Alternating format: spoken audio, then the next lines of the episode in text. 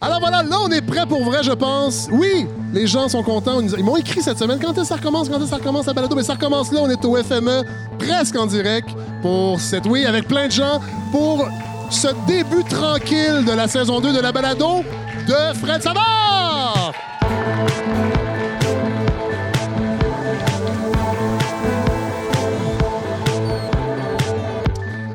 Enfin au FME. Vous savez, moi, euh, dans mon ancienne vie, j'étais à la soirée encore jeune et on nous invitait à toutes les années pour débuter la saison au FME et on pouvait jamais à cause des Gémeaux, à cause de plein de, de- de raisons que je trouvais loufoques, mais que je n'avais pas le pouvoir de renverser. Et maintenant, c'est moi le boss de mon projet et j'ai dit oui la première année pour venir au FME. Puis t'es pas invité au, FN au, au Gémeaux. Non, ça? je suis pas invité aux Gémeaux, je suis pas invité à la soirée non plus, mais c'est pas grave parce que j'aime bien mieux être ici au FME. Alors oui, mon histoire avec la BTB, mon histoire d'amour se poursuit. Euh, J'avoue que je connais pas beaucoup Rouen Noranda, euh, mais ça tombe bien parce qu'autour de la table, il y a des gens qui vont nous mettre les deux pieds dedans le Rouen Noranda. Euh, je me tourne vers un gars de Val d'Or, Paul-Antoine Martel. Merci d'être là. Vous nous aviez ébloui. Vous nous aviez ébloui la saison dernière quand on était venu à Val d'Or. On s'est dit, ça serait le fun d'avoir quelqu'un avec un bagage en histoire, entre autres, pour nous parler de Rouen-Noranda. Parce qu'il y a des gens, des auditeurs, je sais, qui. Beaucoup de Montréalais, malheureusement, qui écoutent la balado et qui ne sortent pas beaucoup. C'est très difficile de sortir de Montréal présentement, même si on veut sortir. C'est pas la Euh, est- construction, là. oui, mais je suis content parce que sur la route, il y a eu beaucoup de travaux. Je suis content de voir que vous aussi. Oui. hein, on modernise les routes et on, sait, big. grâce à la commission On a des Charbonneau. camions aussi, oui. Ouais, grâce à la commission Charbonneau, qu'on sait que tout ça est fait dans les règles, il n'y a pas de dépassement de coûts et ce sont des personnes honnêtes qui empochent les millions. Euh, je salue, on l'entend déjà, Bruce Gervais de l'Association des locataires de la témiscamingue On va parler de la crise du logement Ben qui oui. frappe euh, la région. Euh, je- on va saluer plus tard Félix Bédéfossé. Il n'est pas encore là. Il est en train de manger sur la terrasse. Il y a une grosse journée. Il travaille à Radio-Canada. Mais on a Marie-Hélène Massiémon qui est avec nous de retour. Oui, bonjour. Marie-Hélène, euh, vous, vous étiez à l'épisode de Val d'Or aussi. euh, Oui, artiste, oui, artiste citoyenne, militante. Euh, et vous allez faire un duo de choc avec Godefroy Laurando. Oui, on va essayer. On va parler d'arsenic, entre autres? On va parler de toutes sortes d'affaires. Ça, je le, ouais, ça, euh, on a très peur, nous, quand on part de Montréal. L'arsenic, là, ici, là, on a, ouais, j'ai amené mon masque. Là, je l'ai pas mis parce qu'il est dans la voiture, mais euh, de toute façon, on va avoir des détails. On, On, va a plein enfin... de modes, on a plein de, de- de- de- de petites méthodes à vous donner Ah, pour je- vous en prémunir, il n'y a pas de problème. Ouais, j'imagine. Euh, Inès Talby, Allô? vous êtes de retour cette année? Je suis de retour On, cette année. on vous a entendu sporadiquement et on je, je- je voulais que vous soyez là toutes les semaines avec nous. Alors, vous serez là toutes les semaines ou presque? Oui, À moins quand que je peux. les planches du théâtre vous appellent? Oui, si euh, le showbiz Oui. théâtral me, me prend pas trop, je vais, je vais être avec vous. Sauf que là, les programmations du théâtre sont sorties beaucoup. J'ai reçu plusieurs euh, pamphlets à la maison, puis on Je suis pas très occupée, non, mais je vais être là à tous les jeudis. Euh, non, non, je, je- je fais Néon Boréal, entre Ah autres, oui, avec... euh, Avec Gilles Morissette. Ah, ben oui, bonsoir. Bonsoir, Gilles Morissette de Ah. Transistor Média, Oui. cette multinationale. euh, De la balado? De la balado. Ah, ok, qui- oui. ouais, alors, on va parler avec vous plus tard de la campagne de financement parce que. Oui, là, là, on lance tranquillement la saison 2, mais officiellement, elle va commencer le 27 septembre. Ouais. Là, on voulait venir ici pour casser la glace, euh, partir ça, mais il va y avoir une campagne de financement participatif. Alors, les gens à la maison et les gens ici, vous mettez de l'argent de côté, s'il vous plaît. Parce que là, cette année, on va faire en sorte que cette balado-là rémunère les gens à leur juste valeur. Parce que là, tu sais, on a testé la marchandise. Oui. Ça va très bien. Je les pense gens que oui. écoutent. Donc, on peut se dire que c'est la, la- la première saison professionnelle qu'on lance? on- ben, on espère. Alors, on- J'espère que les gens sont au rendez-vous, vont nous aider à faire ça. Mais j'ai assez confiance. On a quand même eu une première saison à la 12 000 abonnés à peu près. Ouais. 235 000 téléchargements. Ben oui. C'est quand même fou. En Euh, route moi, vers m'attendais- 250 000 Ouais. téléchargements Je m'att- sous peu. Je m'attendais pas à ça. Et on va parler de la crise des médias également, euh, Julien Morissette. Ben oui, d'un point de vue euh, des, des, des balados de l'industrie, bien humblement, je vais essayer de donner quelques conseils. Ah, peut-être, Ben, peut-être pas, mais de- d'offrir des pistes de solutions parce qu'on le sait. êtes un mogul de la balado. ça, Mogul, c'est la première fois qu'on me qualifie de mogul. Ouais. J'aime ça, je vais le prendre. Mais non, d'offrir des pistes de solutions Ouais. pour savoir comment euh, imaginer les médias euh, à partir de 2019-2020 au Québec, les médias d'information. Parce que c'est c'est vraiment important. Puis, Ben oui.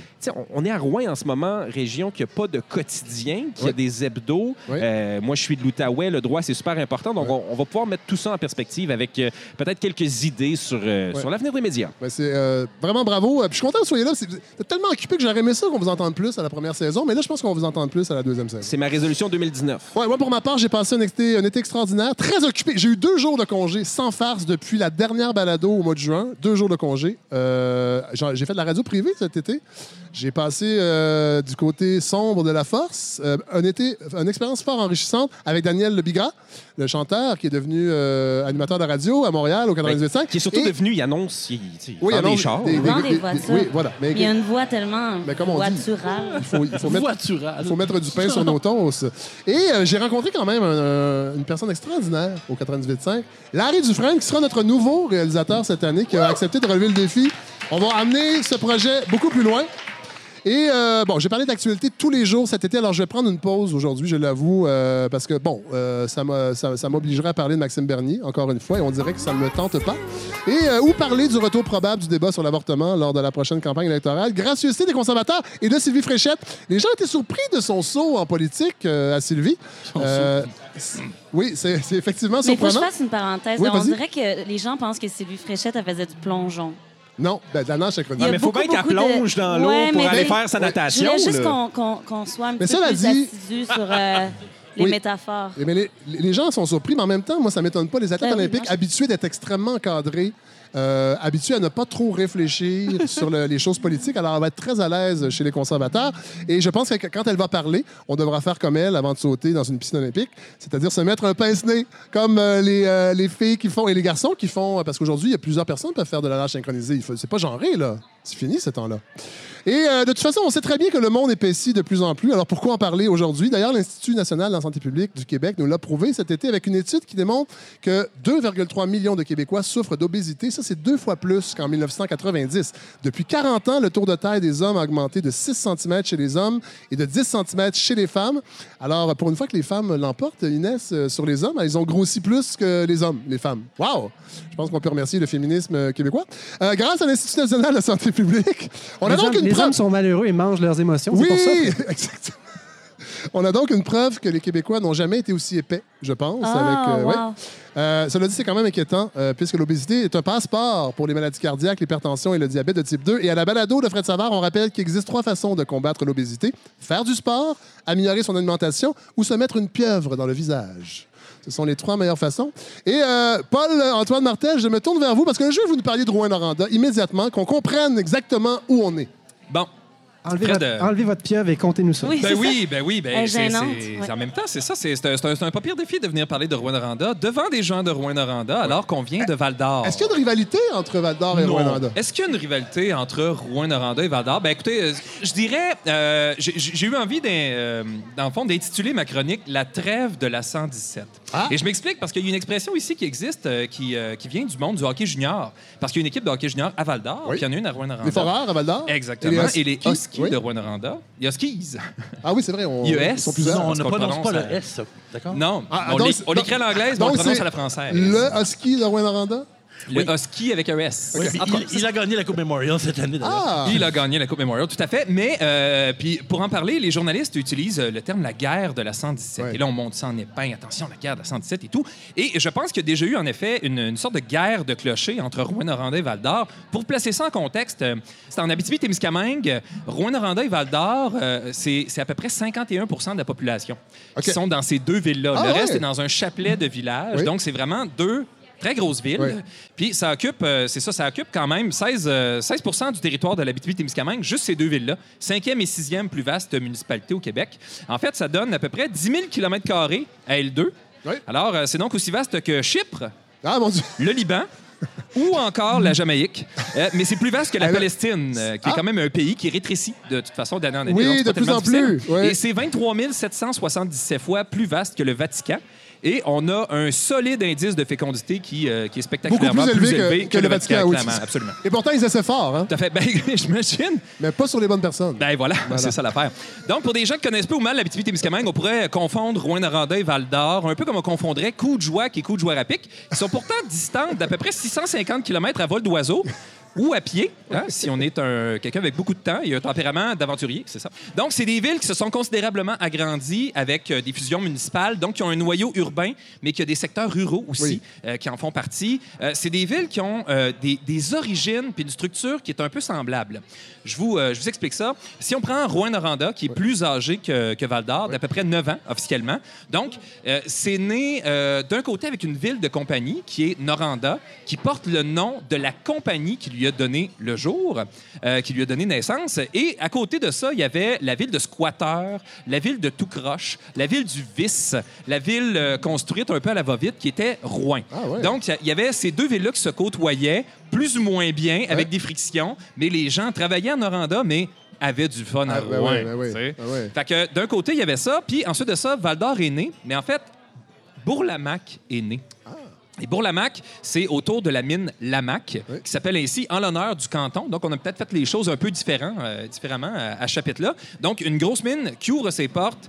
Euh, en 1934, quand le prix de l'or explose, le, le- le président américain fait passer le prix de l'or de 20 l'once à 35 l'once par décret. Ça devient donc beaucoup plus payant d'aller ouvrir une mine au milieu de nulle part, là où il n'y a pas de route qui se rende. Euh, donc, la ville se développe. La mine investit 4 millions pour développer Bourlamac dans des cabanes en bois rond qui ont l'air un peu rustiques. Ça l'air comme d'une gigantesque pourvoirie, mais en fait, toutes ces maisons-là avaient l'eau potable et, et avaient également euh, un système de traitement des eaux. Et ben, en fait, on envoyait ça dans la nature, mais on, les, on les recueillait. À l'époque, quand on même, trouvait que c'était une bonne idée. c'était pas un trou. Oui. Et euh, ensuite de ça, il y avait de l'électricité. Donc, c'était quand même assez moderne. Et à côté, il y avait Val d'Or, la tout croche. Ouais. Val d'Or, l'échevelé. Val d'Or avec des squatteurs. Val d'Or avec des lieux euh, de perdition, avec des maisons de jeu, avec des, des petites gargotes où on pouvait boire. Et une police pour tout ce monde-là. Et c'est des villes qui ont connu des explosions démographiques remarquables. Genre, en cinq ans, il y a 6000 personnes qui vont s'établir là. Avec tout ce que ça euh, implique de santé mais publique, de, de, de sécurité. Paul-Antoine Martel, parce que Shawinigan aussi a été une ville qui a Ouais. été construite à l'époque euh, en pensant qu'elle allait avoir un boom euh, démographique incroyable. Et quand on va encore à Shawinigan aujourd'hui, les, les- les- boulevards, les rues sont très larges. Absolument. Parce qu'on s'attendait à ce qu'il y ait 500 000 personnes en l'an 2000. Quand la ville a été construite, est-ce que c'est la même chose? Est-ce qu'il y a une espèce de, de plan d'urbanisme qui Peut-être un prévoyait... peu moins. Les rues sont très larges ici, ce qui nous permet de, de retarder le moment où on ramasse la neige. Ah. Donc, de la repousser et de se créer des espèces de petits corridors qu'on appelle des rues ici. Ou encore de pelleter la neige dans le milieu et de créer des boulevards un peu Ah. partout sur l'ensemble des rues. Donc, euh, mais euh, non, il n'y a, pas nécessairement de rêve de grandeur comme ça. Ici, euh, on vit, on est loin, premièrement, des marchés, on est loin des réseaux de distribution, puis surtout, on est rattaché aux mines. Donc, pendant longtemps, la question qui se posait, c'est est-ce que la ville va fermer? Ouais. Je dirais jusque dans les années 50, début 60, Ah on se posait ouais. la question. Chaque fois qu'il y avait un choc économique, on se demandait, ben là, ça va-tu fermer? Euh, chaque fois qu'il y avait une grosse mine qui fermait, les gens avaient peur. Euh, D'ailleurs, à- dans, cette situation-là, si on compare Val d'Or et Rouen-Noranda, euh, la ville de compagnie, euh, celle, celle de Noranda, est, est- est tellement plus démesurée par rapport à Val d'Or. C'est-à-dire que la, j'allais dire, la dépendance ou l'impact d'une d'une mine de cuivre comme celle qu'il y avait ici, le gisement de cuivre, était prodigieux. là. Ah ouais. C'était extraordinaire, c'était gigantesque. Là. Et c'est devenu éventuellement une fonderie aussi, dont il sera euh, Oui. question un peu plus tard. Oui. Donc, euh, il y, a- il y a une dynamique qui est totalement différente par rapport à cette grande entreprise-là qui a donné naissance à la ville. Alors qu'à Val d'Or, bon, la mine Lamac n'était pas seule. Il y avait plusieurs, il y a tout un chapelet de mines Oui. qui était ouverte et qui avait l'occasion elle-même de, bon, de, de scraper une partie d'environnement de leur côté. Ce qui fait que Rouen-Noranda est devenue la capitale du cuivre. Oui. Val d'Or, de son côté, euh, c'est la capitale du, du pick-up, un peu. Pas, c'est pas la capitale de grand-chose. Et ça, c'est... Bon, il y, avait euh, Radio Nord avant, puis on Oui. pourra peut-être en reparler. Encore une fois, tout est dans tout. Ben Et oui. ça, c'est un Val-d'Orien qui l'a dit. C'est Raoul Duguay hein, qui, qui, qui- qui prône cette expression-là. C'est un, un, un Ah, Val-d'Orien. le, tout est dans tout, ça vient de Raoul, ça? Ben oui, clairement. Ah. Avec Il n'y a tout. pas tard, il n'y a pas tard. Tout est vraiment dans tout. Ben C'est oui, clairement, clairement. C'est Plus je vieillis, plus je me, je me rends compte que tout ça est vrai. Tout est dans tout. C'est sûr. Oui. C'est sûr. Poursuivons. Ben, oh, Excuse-moi, j'y pensais. Ouais, mais on aura un épisode pour parler de tout. Oui, clairement. Euh, mon Dieu, je me suis plus je m'en allais avec ça. Je suis tout nerveux. Raoul son esprit sort de moi. Sort de moi, Raoul. Euh. C'est bon, c'est parti. Dans les origines, euh, dans les origines de la ville, il y a aussi un autre aspect qui est super intéressant. C'est euh, les deux villes ont, ont un aspect cosmopolite qui est fort important. Ça, c'est vrai, ça. qui a été présent dès les débuts et qui se poursuit jusqu'à un certain point encore aujourd'hui. Si on prend l'immigration aujourd'hui en Abitibi-Témiscamingue, c'est à, à peu près à 80 dans, à Rouyn-Noranda et à Val-d'Or que les gens viennent s'installer. Mais il y a tout un historique aussi qui est encore présent aujourd'hui à travers des traditions culinaires, qui peut être présent à travers des noms de rues, des patronymes, à travers, euh, c'est ça, différents aspects historiques, euh, l'architecture jusqu'à un certain point. Il y a des églises orthodoxes russes à Val-d'Or et à Rouyn-Noranda Oui. qui ont à peu près la même, euh, la même shape et très bien conservée ici à Rouyn-Noranda. Il y a un centre d'interprétation justement de la présence immigrante ici à travers ça. Est-ce Et, qu'il y, a- est-ce qu'il y a des musulmans? Il y a des musulmans, en effet. Il y a des lieux de prière, une association pour culturelle ça que j'ai musulmane. accepté euh, de venir. Ben Oui, Inès. à Val d'Or, euh, ouais, absolument. ouais, Moi, je suis en lien avec Je ces gens-là. J'ai été invité à la fête du mouton, mais pour donner un exemple, c'était euh, il y a deux semaines, et euh, ça a été célébré dans le lieu, euh, dans le site culturel Anishinaabe Ah oui. Donc, au site Kinawit. Donc, les musulmans sont allés fêter chez les Anishinaabe. Donc, c'est comme ça que ça se vit un peu l'intégration euh, ici. Euh, ensuite de Ma- ça, Mathieu Bock-Côté dirait que c'est du prosélytisme, mais euh, parlons de métissage. j'adore Mathieu Bock. Ben oui, ben oui, on l'aime tous. Je l'aime Extrêmement divertissant. énorme. Beaucoup de Oui. mots. Oui. Oui, tout beau. à fait. Une prononciation, une, une élocution Tout à fait. Moi, il m'a bloqué sur Facebook. c'est une fierté quand même que je porte. Ben, c'est pas, c'est pas tant de fierté parce qu'il a, a probablement bloqué 15 à 20 000 personnes. Laisse-moi, euh, vouloir avec mes joies. Hey, On on, pourrait, on pourrait parler d'eau pour comparer les deux villes. Notre rapport à l'eau est différent. Euh, je donne un exemple. Rwanda est construit au bord du lac Ossisco. La plage Kiwanis est, euh, est tout près, est sur le lac Noranda, donc c'est tout près du centre-ville aussi. Euh, Il y a euh, le parc botanique à fleur d'eau qui est sur les bords du lac Édouard. C'est magnifique. Donc l'utilisation de l'eau Oui. est très bien faite ici. À, Rouen- à Val d'Or, il y a un cours d'eau qui sillonne le centre-ville. On l'a mis dans une calvette qu'on appelle, donc un gigantesque tuyau. On l'appelait le cric à marde, en raison, j'imagine, Ouais. de, de ses ingrédients c'est mignon. et de son odeur. On voit que c'est pas le même rapport du tout. C'est pas le euh, même rapport à l'eau, du tout, du tout. Les lacs sont un peu plus loin. Oui. Euh, L'accès est, est- est un peu plus difficile. Par contre, au- euh, en ce qui touche le réseau d'eau potable, là aussi, il y, a, il y a une différence qui est assez intéressante. L'eau à Val d'Or est totalement pure, donc on la puise directement Ah sous la moraine. C'est des, des réserves souterraines. L'eau est extraordinaire. C'est- comme l'eau SK, dans le fond, Oui. mais pas dans une bouteille en plastique, dans un, un robinet en, en fonte. Oui. Euh, c'est ça. Réutilisable. Et sans Et- la ménotier à côté. sans la ménotier, il n'y a aucune menace de ménotier pour l'instant. Alors qu'à Rouen-Noranda, l'eau est traitée ici. Et, et c'est un peu reconnu euh, ici en région, l'eau de Rouen sans chlore. Et Ah les oui. enfants le disent quand on vient jouer au soccer. Puis on... Ah, non, c'est vrai. ah, mais Félix, Félix, attends, on entend. euh, on va- euh, Avancez-vous, Félix Bédéfossé. Vous semblez. euh, Bonsoir. Vous savez pas content de ce que Paul-Antoine avance? c'est vrai. Euh, non, mais euh, c'est, euh, il y a en partie raison. L'eau est puisée dans le lac du Faux, Oui. euh, qui est un lac où on peut allègrement faire euh, du euh, sidou, Oui. euh, y aller avec les embarcations, Se baigner tout moteurs, nu. etc.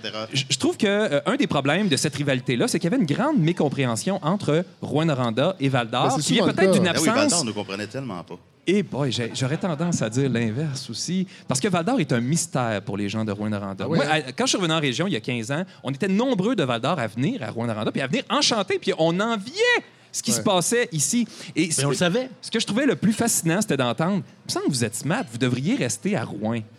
Et ça. Et ça, Clairement. je ne sais pas exactement comment qualifier ça. Est-ce que ça frôle peut-être un. Je ne sais pas comment le qualifier. Ouais. Si on prend la réputation globale des deux municipalités, Rouen, c'était la ville d'intellectuels, la ville de fonctionnaires, la ville d'universitaires, la ville de culture aussi. C'est tout à fait vrai. Il y a, dans ces préjugés-là ou dans ces, ces préconceptions-là, il y a des trucs qui sont tout à fait vrais. Mais si on regardait Val d'Or, c'était la ville, c'était la ville où ça rockait. Ouais. C'était la ville où on sortait. Richard Desjardins Ah, l'a Vegas. écrit dans, dans- dans la préface d'un d'un ouvrage de, de Marcel Saucier. Il, il écrivait quand, quand on voulait avoir du fun, on allait à Val d'Or, là. C'était là que ça Mais se est-ce que c'est passait. encore le cas aujourd'hui? Oui. Ça a changé. Ben, moi, Ah! Val d'Or, ça, demeure très plus wild que Rouen. Ah, boy, oh mon Dieu, c'est plate à Rouen, parce qu'à des fois Val d'Or, je vais faire mon tour à Val d'Or, je reviens avec des histoires pour. euh, Mais t'as-tu pensé que c'était grâce à toi? tu crées le fun. Félix, on s'ennuie. Non, mais, Non, euh, pas pensé à ça, mais ça se peut très bien. mais en fait, à Rouen-Noranda, euh, il y a une différence euh, en ce qui a trait au festival, par exemple. Oui. Ici, le FME, c'est, Oui. écoute, c'est immense. Il C'est n'y a, c'est rien qui ressemble à ça. À, à Val-d'Or, le Frima, Oui. tu l'as vécu, le Je l'ai vécu plusieurs années, le Frima, C'est- tout à fait. C'est autre chose. Oui. C'est autre chose. C'est à plus petite échelle. A- C'est plus familial. Comme un club école. C'est beaucoup. Ben, non, c'est une autre philosophie. C'est axé sur la Ouais, relève. non, c'est ça. Il n'y a pas de hiérarchie, je pense, entre Non, les deux. C'est juste que C'est une autre chose. Tu Comme par exemple, il y a le Festival du cinéma international en Abitibi-Témiscamingue, donc qui reçoit des, des, des, des primeurs nord-américaines, des primeurs canadiennes, euh, qui visent à faire venir des vedettes ici. On a fait pendant sept... Oui. C'est- c'est incroyable. Ben, ça s'appelle comme ça. Ben, je sais. Ben voilà. Puis euh, nous, euh, international. à Val d'Or, on a fait le Festival de cinéma des gens d'ici. Donc, Ah! on, on pre- on prenait cinq réalisateurs de la relève, on leur faisait faire un court-métrage, on finançait ça avec des bouts de ficelle. Ouais. J'organisais une soirée historique où je sortais des bouts d'archives de Radio-Québec, puis on présentait ça aux gens. On allait faire des projections dans des maisons de vieux, mais avec des discussions après. Fait que, tu sais, c'était vraiment très, très low profile, mais c'était de ça qu'on avait besoin, nous. Fait que, tu sais, quand on essaie de comparer, de dire, c'est bien plus haut à Rouen, mais ça dépend c'est quoi tes attentes. Non, tu sais. c'est ça. Donc, c'est vraiment deux mondes qui sont un peu, qui sont un peu euh, différents. Là où il y a du ressentiment qui vient euh, de la part des gens de Val d'Or, Dans le sang. c'est c'est dans la de re- du ressentiment dans le sang, Ben oui, comme, ben oui. comme le chantait si bien euh, Badaboum Desjardins. J'ai du ressentiment dans le sang, c'est comme la rage dans une. En fait, j'aimerais raconter une anecdote, le fun, juste pour le fun, là, comme ça. Rouen-Noranda est la capitale régionale, hein, parce que c'est situé à peu près à une heure, une heure et demie de toutes les grandes villes de la région. Oui. C'est central, c'est depuis euh, les- la fin des années 60 à peu près. Le cégep principal est ici, le campus principal de l'UQAT est ici. Quand Amos a perdu le combat. Ah. Amos faut a perdu rappeler. ce titre-là. Amos a perdu son Amos titre. était la capitale, tout à fait. Et Mais son- et- et- Amos et- et ses- ses- qui je- ses- ses envies de grandeur. Amos oui. a été construit avec des boulevards Oui. assez Immense. larges pour faire venir, ma foi, euh, des, parades et le pape jusqu'à l'évêché. C'est c'est tout à Mais fait est-ce que c'est Oui. c'est- est-ce que est-ce que c'est c'est pas un peu la bourgeoise de la région, Amos? Amos, c'est la snob de la C'est la région snob, hein? vous le savez. Ah ouais. Euh, oui, donc euh, Amos, c'est la snobinarde. Oui, tout à fait. Tout à fait. Mais Amos, là aussi, les choses changent. Fait que ces préjugés-là sont en train de se, se- se fissurer euh, un petit peu. Donc, euh, Rwanda, donc capitale régionale. Capitale du cuivre. À un moment donné, euh, bon, euh, y a- euh, Rwanda avait appliqué avec un dossier béton pour devenir capitale culturelle du Canada, mais il n'avait avait pas obtenu la subvention, donc il avait décidé quand même de se proclamer capitale culturelle. Puis euh, il y avait une publicité qui disait capitale de la voiture usagée. Ah? Fait que là, le maire de Val d'Or de l'époque, Fernand Trahan, qui est comme un mini Trump, mais en plus soft. C'est un hôtelier, pas de classe. Sérieusement, un personnage. Un, person un toupette euh, étrange. Oui. Est-ce que Donc, jaune- euh, est-ce que était jaune orange? euh, ben, de la- écoute, il y a un du manoir, visage? il y, a, il y a comme une espèce de manoir au Vermont. Ah non, ça, c'est un personnage, il fait de l'hélicoptère. Ah, ok, Incroyable. ok. Puis euh, il y avait un, un, un Hummer. Oui. il y avait un Hummer, c'est extraordinaire. Mais c'est ça. Donc, euh, Fernand Trahan, qui, euh, qui, à un moment donné, il pète une coche contre Rwanda. Puis il dit Ah, Rwanda, là, c'est quoi, là? C'est la capitale du cuivre, la capitale du char usagé. La prochaine étape, c'est quoi? La capitale de la, de la pantoufle en Fantex? Je l'avais trouvé quand Ouais. même rigolo Ah de dire ça. puis Je trouvais que ça avait comme pas d'allure de vraiment de, de traiter euh, Rwanda de ça. Fait que voilà. Mais euh, c'est le genre de, de truc qu'on entend ici. Et finalement, euh, il y a la rivalité qui existe en ce qui a trait au hockey junior. Bon, là, ça, c'est- ça, Et c'est ça, très c'est toujours un bon terrain, par exemple, le hockey. Pour, Pour sublimer peut-être la rage. Tout à fait. On l'a vu avec Montréal- Montréal-Québec. Absolument. Ouais. Non, mais il y avait de la rage dans une cage, bon, pour reprendre un- les mots d'un poète valdorien. Euh, fait donc, euh, pendant, pendant un bout, euh, les, les Foreurs ont été vraiment meilleurs. Ouais. Ils ont, été- tu sais, ils ont gagné trois Coupes du Président. Ils se sont fait voler une Coupe Memorial. Puis là, à un moment donné, les Huskies en ont gagné une. Puis vous montrer à quel point on est sensible. On est des petites bêtes, des animaux blessés là, à Val d'Or. Les, les, les Huskies gagnent la Coupe du Président il y a deux ans, en 2016 Oui, oui, oui. gagne en 2016. Puis- mais là, on écoutait les médias et on se disait, mon Dieu, on dirait qu'ils ont inventé le hockey. C'est tellement extraordinaire. Tout, tout est formidable. Puis euh, Euh, on, on était... a inventé le hockey. Euh, littéralement. On a- Il y a pas mal plus de joueurs de Rouen Ben, Régent Hall. qui Clairement. ont été dans la Ben oui. Ligue nationale de hockey que Ben non, de ça, joueurs ça, ça, je te le donne à cher ami. 120 Régent Hull, oui. Ça, je te oui. le donne. là. Je te le donne, Oui. Félix. T'as pas besoin de, de me convaincre. Ben, je le prends. Mais écoute, c'est, tu sais, on, on va avoir un bon club cette année. Beaucoup de jeunes. La reconstruction qui dure depuis maintenant 2015 est en train de porter ses fruits. Donc, tous ces jeunes qui, qui apprennent à lire au cégep puis euh, qui, qui jouent Ou au hockey, comme s'il n'y avait pas de lendemain. Ou qui apprennent pas à lire au cégep. en n'allant pas au cégep. Est-ce Ils que- apprennent est-ce qu'il y a des joueurs, de, des gens qui viennent de Rouen, qui jouent dans l'équipe à Val d'Or? Oui. Ben, en fait, il y a des Valdoriens qui vont jouer euh, pour les Huskies. Euh, Il y avait les petits Lauzons, par exemple. Oui, il y a eu Philippe deux Cornet. frères, deux frères Lauzon qui Ah, pour viennent vrai, là, de moi, Val-d'Or qui ont entendre, joué avec parler les des, Huskies. entendre parler des trios de ces deux équipes-là, j'en, j'en, j'en entendrai pendant encore pour comme un plein, rêve, plein, hein? plein de secondes. là. Ben voilà, Alors, voilà. On, on va conclure votre, écoute, votre chronique. Je conclue ça en disant, il, il fut un temps où il y avait une rivalité, où il y avait des, euh, des insultes qui faisaient, puis vraiment une mécompréhension. Moi, ce que je souhaite, c'est que, bon, j'en avais parlé un peu euh, la dernière fois que vous êtes venu à Val d'Or, Fred. Euh, il, y a, il y a eu une atteinte au sentiment régional avec les, les coupures qui ont été faites par le gouvernement libéral Oui. en 2014-2015. Moi, ce que je souhaite, c'est qu'on apprenne à davantage se visiter. Euh, là, il y a une voie de contournement. Ça ne veut pas dire que les gens de Val d'Or vont toujours prendre la voie de contournement. Et j'invite les gens de Rouen-Noranda, maintenant que vous allez maîtriser le carrefour giratoire, euh, sérieusement, parce que là, nous, on est en train de construire notre, euh, notre cinquième euh, Oui. carrefour giratoire. Il y Déjà? en a un sixième dans les cartons. On Wow. perd pas de temps, on fait les demandes. Ouais. Mais on, se je- croit- on se croira en Europe. J'aimerais, j'aimerais qu'on apprenne à davantage se visiter. Je pense que vous avez, euh, vous avez beaucoup de choses à nous apprendre. Il y a des choses formidables qui se passent ici à Rwanda. J'en suis, je suis tout à fait sincère quand je dis ça. Moi, j'admire cette ville, j'admire ses gens, j'admire son atmosphère, sa gastronomie, son nightlife, ses festivals, Oui. son dynamisme. Mais je pense qu'à Val d'Or, il se passe des choses pas pires aussi, qui sont différentes de ce que vous faites, puis que vous gagneriez à venir encourager aussi. Oui. Alors, Jean de Rwanda, on vous aime, on vous aille plus, c'est fini. Ah, ben merci. aime. Merci beaucoup, Paul-Antoine Martel.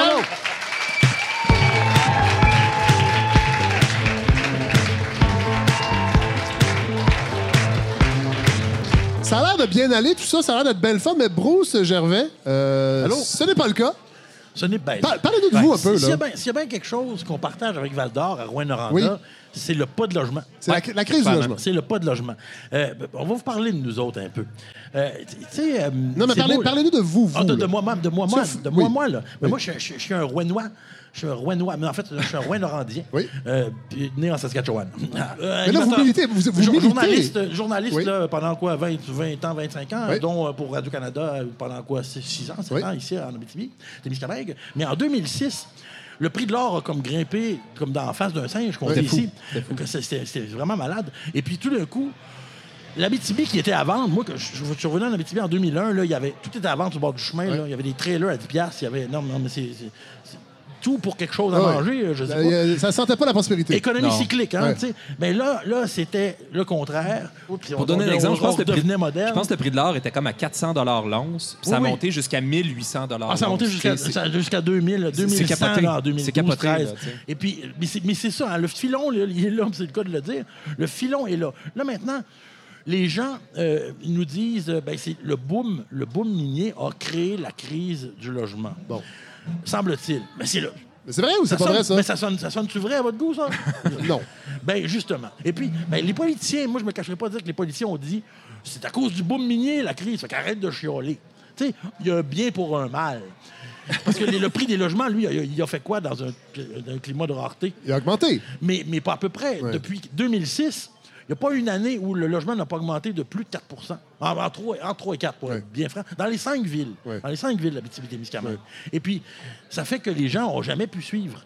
Les gens ne suivent pas. Ouais. Donc, Les salaires suivent pas, en fait. ben, les salaires ne suivent pas. Non, mais la pauvreté étant ce qu'elle est, il y a toujours un 10-12% dans une société Ouais. de gens qui sont en bas de, de, de- en bas de l'économie. Oui, oui. hein? Bon, mais ces gens-là, l'économie les a fuis. C'est pas eux qui ont descendu. Tu peux pas, euh, tu peux pas baisser le chèque de bien-être social. Euh, Il ne peut pas être baissé. Ça se fait pas. Ben, ils essayent à chaque année, euh, souvent, Ben, euh, nos, nos gouvernements, mais. Ça bloque à ça bloque Oui. à- ça Mais bloque bon, à on, est 16 ans. en situation de pénurie depuis, euh, 12 ans. depuis 12 ans. là, 12 c'est ans. ça. Et c'est Eh, mais comment on fait? Mettons, on, on- est au gouvernement. euh, J'ose croire, il me reste encore un peu de- de- d'espoir de, penser que ces gens-là se foutent pas complètement euh, de la population. Mais comment on fait pour arrimer, arrimer les besoins euh, de, de- de l'industrie, si on peut dire, ou les besoins en logement avec la construction de logements? J'imagine que là, vous allez me dire que ça, va prendre, ça prendrait des logements sociaux, entre autres. Comment on fait pour faire des politiques qui suivent un peu une certaine fluctuation quand même Ben, mais, mais je- de, de l'économie et, de- et des besoins? J'arrive pas ici avec les solutions, là. Mais j'arrive Ah. ici quand même en vous disant qu'il y a Ah, des choses OK. qu'on fait pas. Non, non, non, attendez. Ça, j'aurais aimé être averti. dans ce-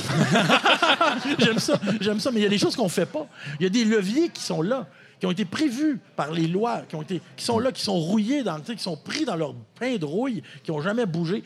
Euh, quand on a un marché, Fred, un Oui. marché, c'est, hein, vous savez, c'est quoi l'offre et la demande? Oui, oui. au La main- la main visible du marché. Ben oui, c'est ça. Mais c'est la le- seule loi qui n'est pas écrite dans tout ça. hein. C'est vrai. C'est celle du marché. C'est vrai. Et puis, quand, quand vous avez 20 100 logements, c'est, c'est l'Abitibi-Témiscamingue, Oui. 20 100 logements, 20 100 ménages, et ça bouge pas, ça. Pas tellement, en tout cas. Et puis donc, vous avez 20 100 unités de logement, hein? Oui. c'est assez clair. Un marché fermé, tellement fermé qu'il y a de la forêt partout autour. Oui. Il n'y a pas de valleyfield pour dire ça déborde vers là, vers là, vers là, là. Et ce marché-là est contrôlé. Maintenant, le nouvel or en Abitibi-Témiscamingue en ce moment, C'est le logement. le logement. Il est contrôlé par qui? Ben, on ne voyait pas de consortium, par exemple, ou de, de compagnie, là, de gestion immobilière. Et là, on en voit. D'ailleurs, on court après les, les bâtisses à logement. Pourquoi? Parce qu'il y a une pièce à faire. Mais vous parliez des consortiums. Est-ce que ce sont des consortiums de grandes compagnies immobilières étrangères ou ce sont des consortiums de la région? Parce qu'à Montréal, entre autres, un des problèmes, c'est Airbnb, où ils accaparent plein, plein, plein de logements, mais c'est des compagnies de San Francisco, c'est des compagnies américaines qui gèrent un parc locatif immense. Ben, Est-ce que c'est même un parc locatif et, euh, un- et euh, un- ça sent l'argent, ça fait Ah, la même je chose. y Il y des y il y a des gens d'ici qui sont fait leur propre Airbnb. Là. Oui. On a voulu, on a mis dehors- de- du monde dehors, des Oui. logements en- au centre-ville, ici à. Rouyn-Noranda. Et puis, ben, on- ce qu'on a fait, c'est qu'on on a fait des, des- des- des petits lofts, à, tu sais, là, genre 100 ou Oui. 200 par soir, là, mais avec une étoile touristique dessus. Donc, c'est plus du logement. Puis c'est un peu illégal, en fait, de faire ça. fait. Il y a c'est un grave problème. Il y a des règles qui existent et puis elles ne sont pas suivies et dans, dans le silence, dans le silence. Et dans une ville comme Et comme Val-d'Or où il y a de l'itinérance, Oui. Oui. c'est facile de changer de rue pour pas l'avoir à Montréal. Mais à Val-d'Or, des fois, tu es obligé de passer en avant. Donc, il y a un silence, il y a, il y a- il y a comme une sorte de omerta. Hein, de, on n'en parle pas parce que c'est- c'est parce que c'est fatigant d'en parler. Mais on a, un- on a un sale problème. C'est complètement fou parce qu'en plus, avec, avec la pénurie qu'on vit, les, les propriétaires louent à qui ils veulent. Oui. tu sais. Puis, euh, Surenchère. Là, si t'es euh, si t'es pauvre, puis si tu fais partie de différentes catégories, comme euh, une famille monoparentale avec Ouais. plusieurs enfants, tu sais, un, trouver un 5,5, c'est comme euh, un miracle. Ah, c'est un miracle, il y en a Ensuite pas. de ça, si t'es autochtone à Val-d'Or, Ouais, t'as trouvé un logement, terrible. c'est un, euh, c'est un assis de défi. Ben, Tu tu sais, sais- C'est vraiment capoté. Fait qu'ils se retrouvent dans des logements qui sont insalubres. Ouais. Les propriétaires ont même pas besoin de les rénover Ouais, ouais. parce qu'ils vont les louer de toute façon. Fait que si t'es pas content, va-t'en, m'a loué un autre. Ouais. Fait que là, ils se retrouvent entassés là-dedans. Problème de santé, problème avec le DPJ. C'est un Mais cercle ça, passe, vicieux. mais ça se passe euh, chez, chez- chez les Autochtones parce qu'on le savait déjà qu'il y avait de la discrimination. Mais, mais ça se passe. euh, Là, est chez- ouverte de la discrimination est aux pauvres, est à ceux qui n'ont pas l'argent. Et on a des nouveaux pauvres. Mais, mais Bruce, euh, vous êtes dans, vous, baignez dans cette problématique-là. Je sais que vous n'avez pas de solution toute faite, mais les, les- les pistes de solutions, on va terminer avec ça. Pour, ce- pour ça, ça- ça serait quoi exactement? Ben, je- je- là, premièrement, là, ils, ex- elles existent toutes. Ben, vraiment, un contrôle des loyers, là, c'est assez Oui. c'est pas, pas ça, compliqué registre, à faire que ça. clair. Un registre de- des loyers, ce serait. euh, il faut ça. Il faut revoir la régie de la, de la- de la- la régie du logement, Ouais. qui, qui, est un- qui est là au milieu des choses et qui est tellement inaccessible. Bon, ça coûte 75$ piastres ouvrir un dossier à la régie. Si vous avez un salaire de 17, 18, 19, 20 000, ça vous tente pas de mettre 75$ piastres là. Mais le logement social, ça n'est une solution aussi. Ça- mais le logement social, c'est clair, c'est clair. Ouais, mais le logement région- social, on sort de la logique marchande et présentement, parce qu'on le sait, puis je veux dire, le- le- la façon que les, les- les- les municipalités aussi se, se financent, c'est avec les taxes. Donc, plus les terrains valent cher, Ben plus oui. les maisons valent cher. Ben Donc, construire des logements sociaux, c'est c'est pas, c'est pas attrayant dans une logique politicienne. Mais, mais, donc, mais probablement pas. Probablement pas. C'est, c'est, c'est un- c'est comme un- ça a été testé. Hein? Ça, On, a, on, a, on a fait affaire avec le bon vouloir des politiciens locaux. Là. C'est, ça- c'est- c'est prouvé que ça marche pas. Là. Ah, mon Dieu. C'est- Ben, ça dépend. On a une taxe On- à Val-d'Or qui est intéressante. Mais savez-vous quoi? Ils font, vous faites du logement social et c'est bien. Parce que, mais sauf que ça va tellement vite. La pauvreté va plus vite Ouais. que ce que vous Ben, pouvez faire à logements ouais. sociaux. Il y a encore 500 familles, comme, il y a, euh, comme le recensement de 2011, il y a encore 500 familles à Val d'Or, en fait, qui euh, accordent plus de 50% de leur revenu Ah, au seul logement logement. Tu sais, à Rouen-Noranda, il y en a 400. Il y en a, il y en a 800. Ah, on en a plus. Non, non, mais c'est 400 à, 80 à, 80 à- à 80 et Ah ouais, plus. c'est ça. Mais Val d'Or a, a le championnat cette année de la ville où le logement a augmenté le plus en un an avec Amos au Québec. Il faut absolument vous imaginer, parce qu'il reste que ça. Pour moi, il reste que. à- pas- arrêtez de faire le détour. Là. Passez devant le monde. Demandez-vous pourquoi. Tout à fait. Ben, Demandez-vous pourquoi. Pensez courageux. Ça fait sept ans que je le fais, moi. Je, je vais, chez les, je vais chez les locataires, je m'assois chez eux et j'écoute leur histoire pour être capable de me faire une histoire, pour être capable de les- qui se défendent. Parce qu'elle existe, la loi. Oui. Mais, mais, mais il, faut, il faut les connaître. Mais ça, c'était nos voisins. C'est nos voisins. C'est souvent nos cousins. On est en Abitibi, là, comment? Oui. C'est nos cousins. Là. Tu sais, la fracture là, commence à, à- elle va faire mal à un moment donné, puis on va se demander si on est encore humain. Là. Tu fais un magnifique travail, Bruce. Parce que. Chapeau. Mais, mais Ben, tu sais, c'est- c'est c'est bâton. Mais C'est- merci c'est beaucoup, fou. Bruce Gervais, parce Oui. que euh, quand on sort comme ça, c'est le genre de truc que si on n'a pas des gens comme vous pour venir en parler, on le verra pas, évidemment, parce qu'on arrive, on fait la balado, on s'en retourne Oui. le lendemain matin. Mais je, puis je le sais que c'est. euh, je voulais que vous soyez là parce que c'est un propos qui va résonner partout au Québec. Euh, puis moi, j'aime ça, on part du local quand on parle de crise qui semble locale, mais c'est des, c'est des enjeux qui vont toucher toutes les régions du Québec. Alors, merci beaucoup, Bruce Gervais, d'être venu nous parler de cette crise du logement.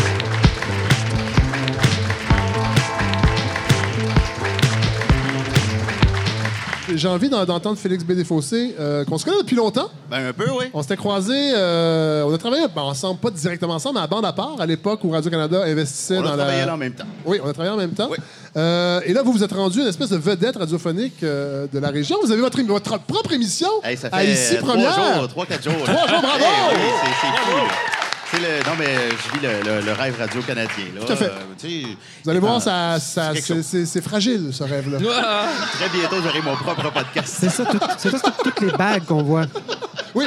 Euh, et, bon, Félix Bédéfossé, moi, euh, je pense qu'il y a beaucoup de gens, en tout cas, qui vous connaissent sur les médias sociaux, entre autres, mais même si on a entendu Radio-Canada, vous êtes une, euh, vous êtes une espèce de, de bible de la musique.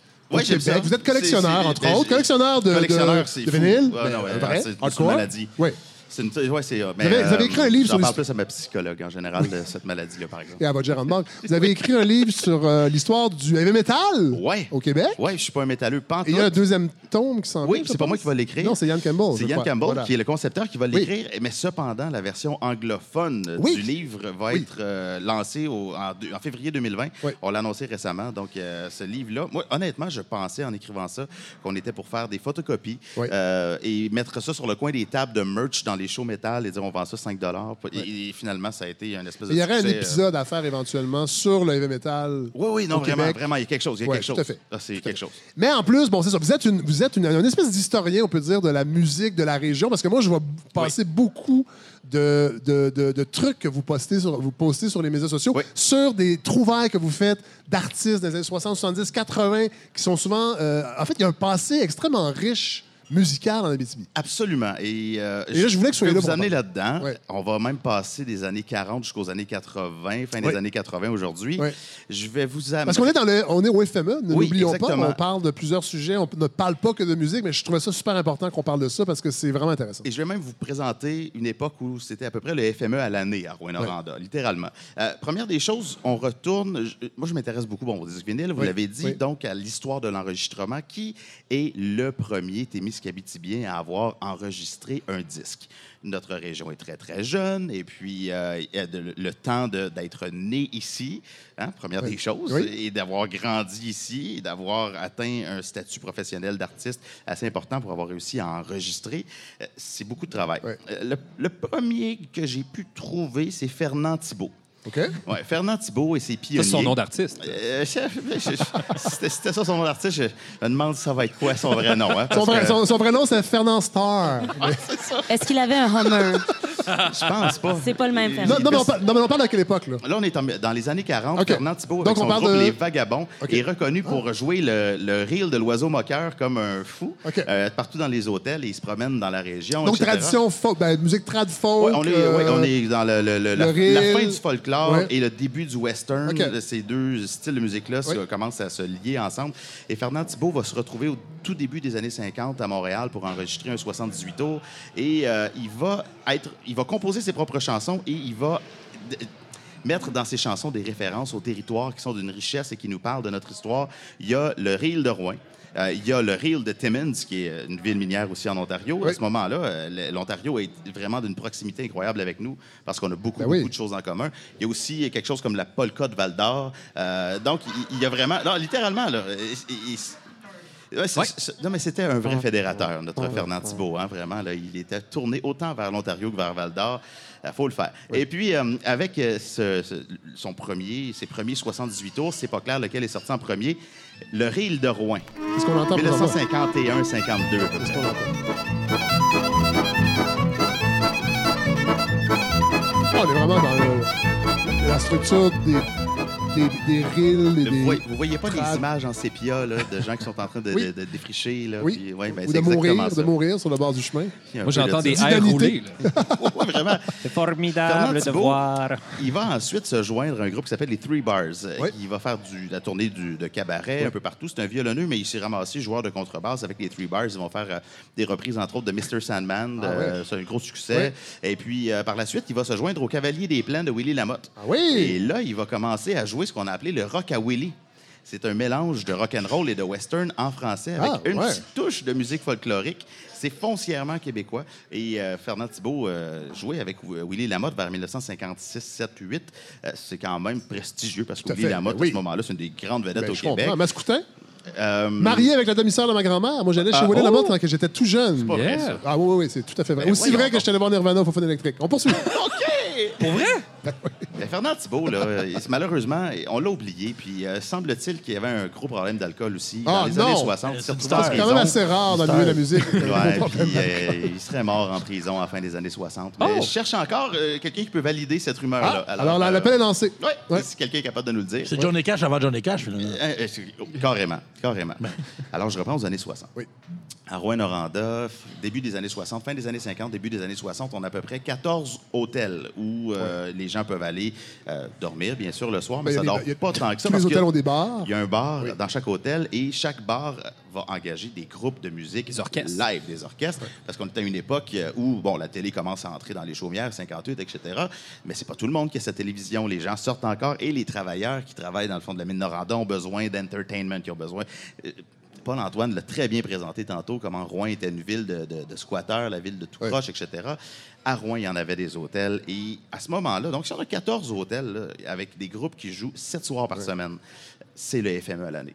C'est Et forcément, les hôtels sont en compétition, veulent attirer la oui, clientèle. oui, donc, exactement. donc il y a- y a y on- le niveau le niveau Des est artistes c'est ça. Par exemple, Albert Coutu, qui possédait deux hôtels qui étaient un en face de l'autre sur la rue principale, tout près d'ici, il y avait l'hôtel Windsor et l'hôtel Albert, un en face de l'autre. Ben, lui, il allait jusqu'aux États-Unis pour aller recruter Ah, ouais. euh, des groupes de jazz. Alors, euh, il y a un, euh, pendant une certaine période, Pee Wee Carter, euh, qui est originaire d'Ohio, qui est là avec son groupe de jazz, et euh, sa femme est enceinte aux États-Unis pendant que lui il est ici.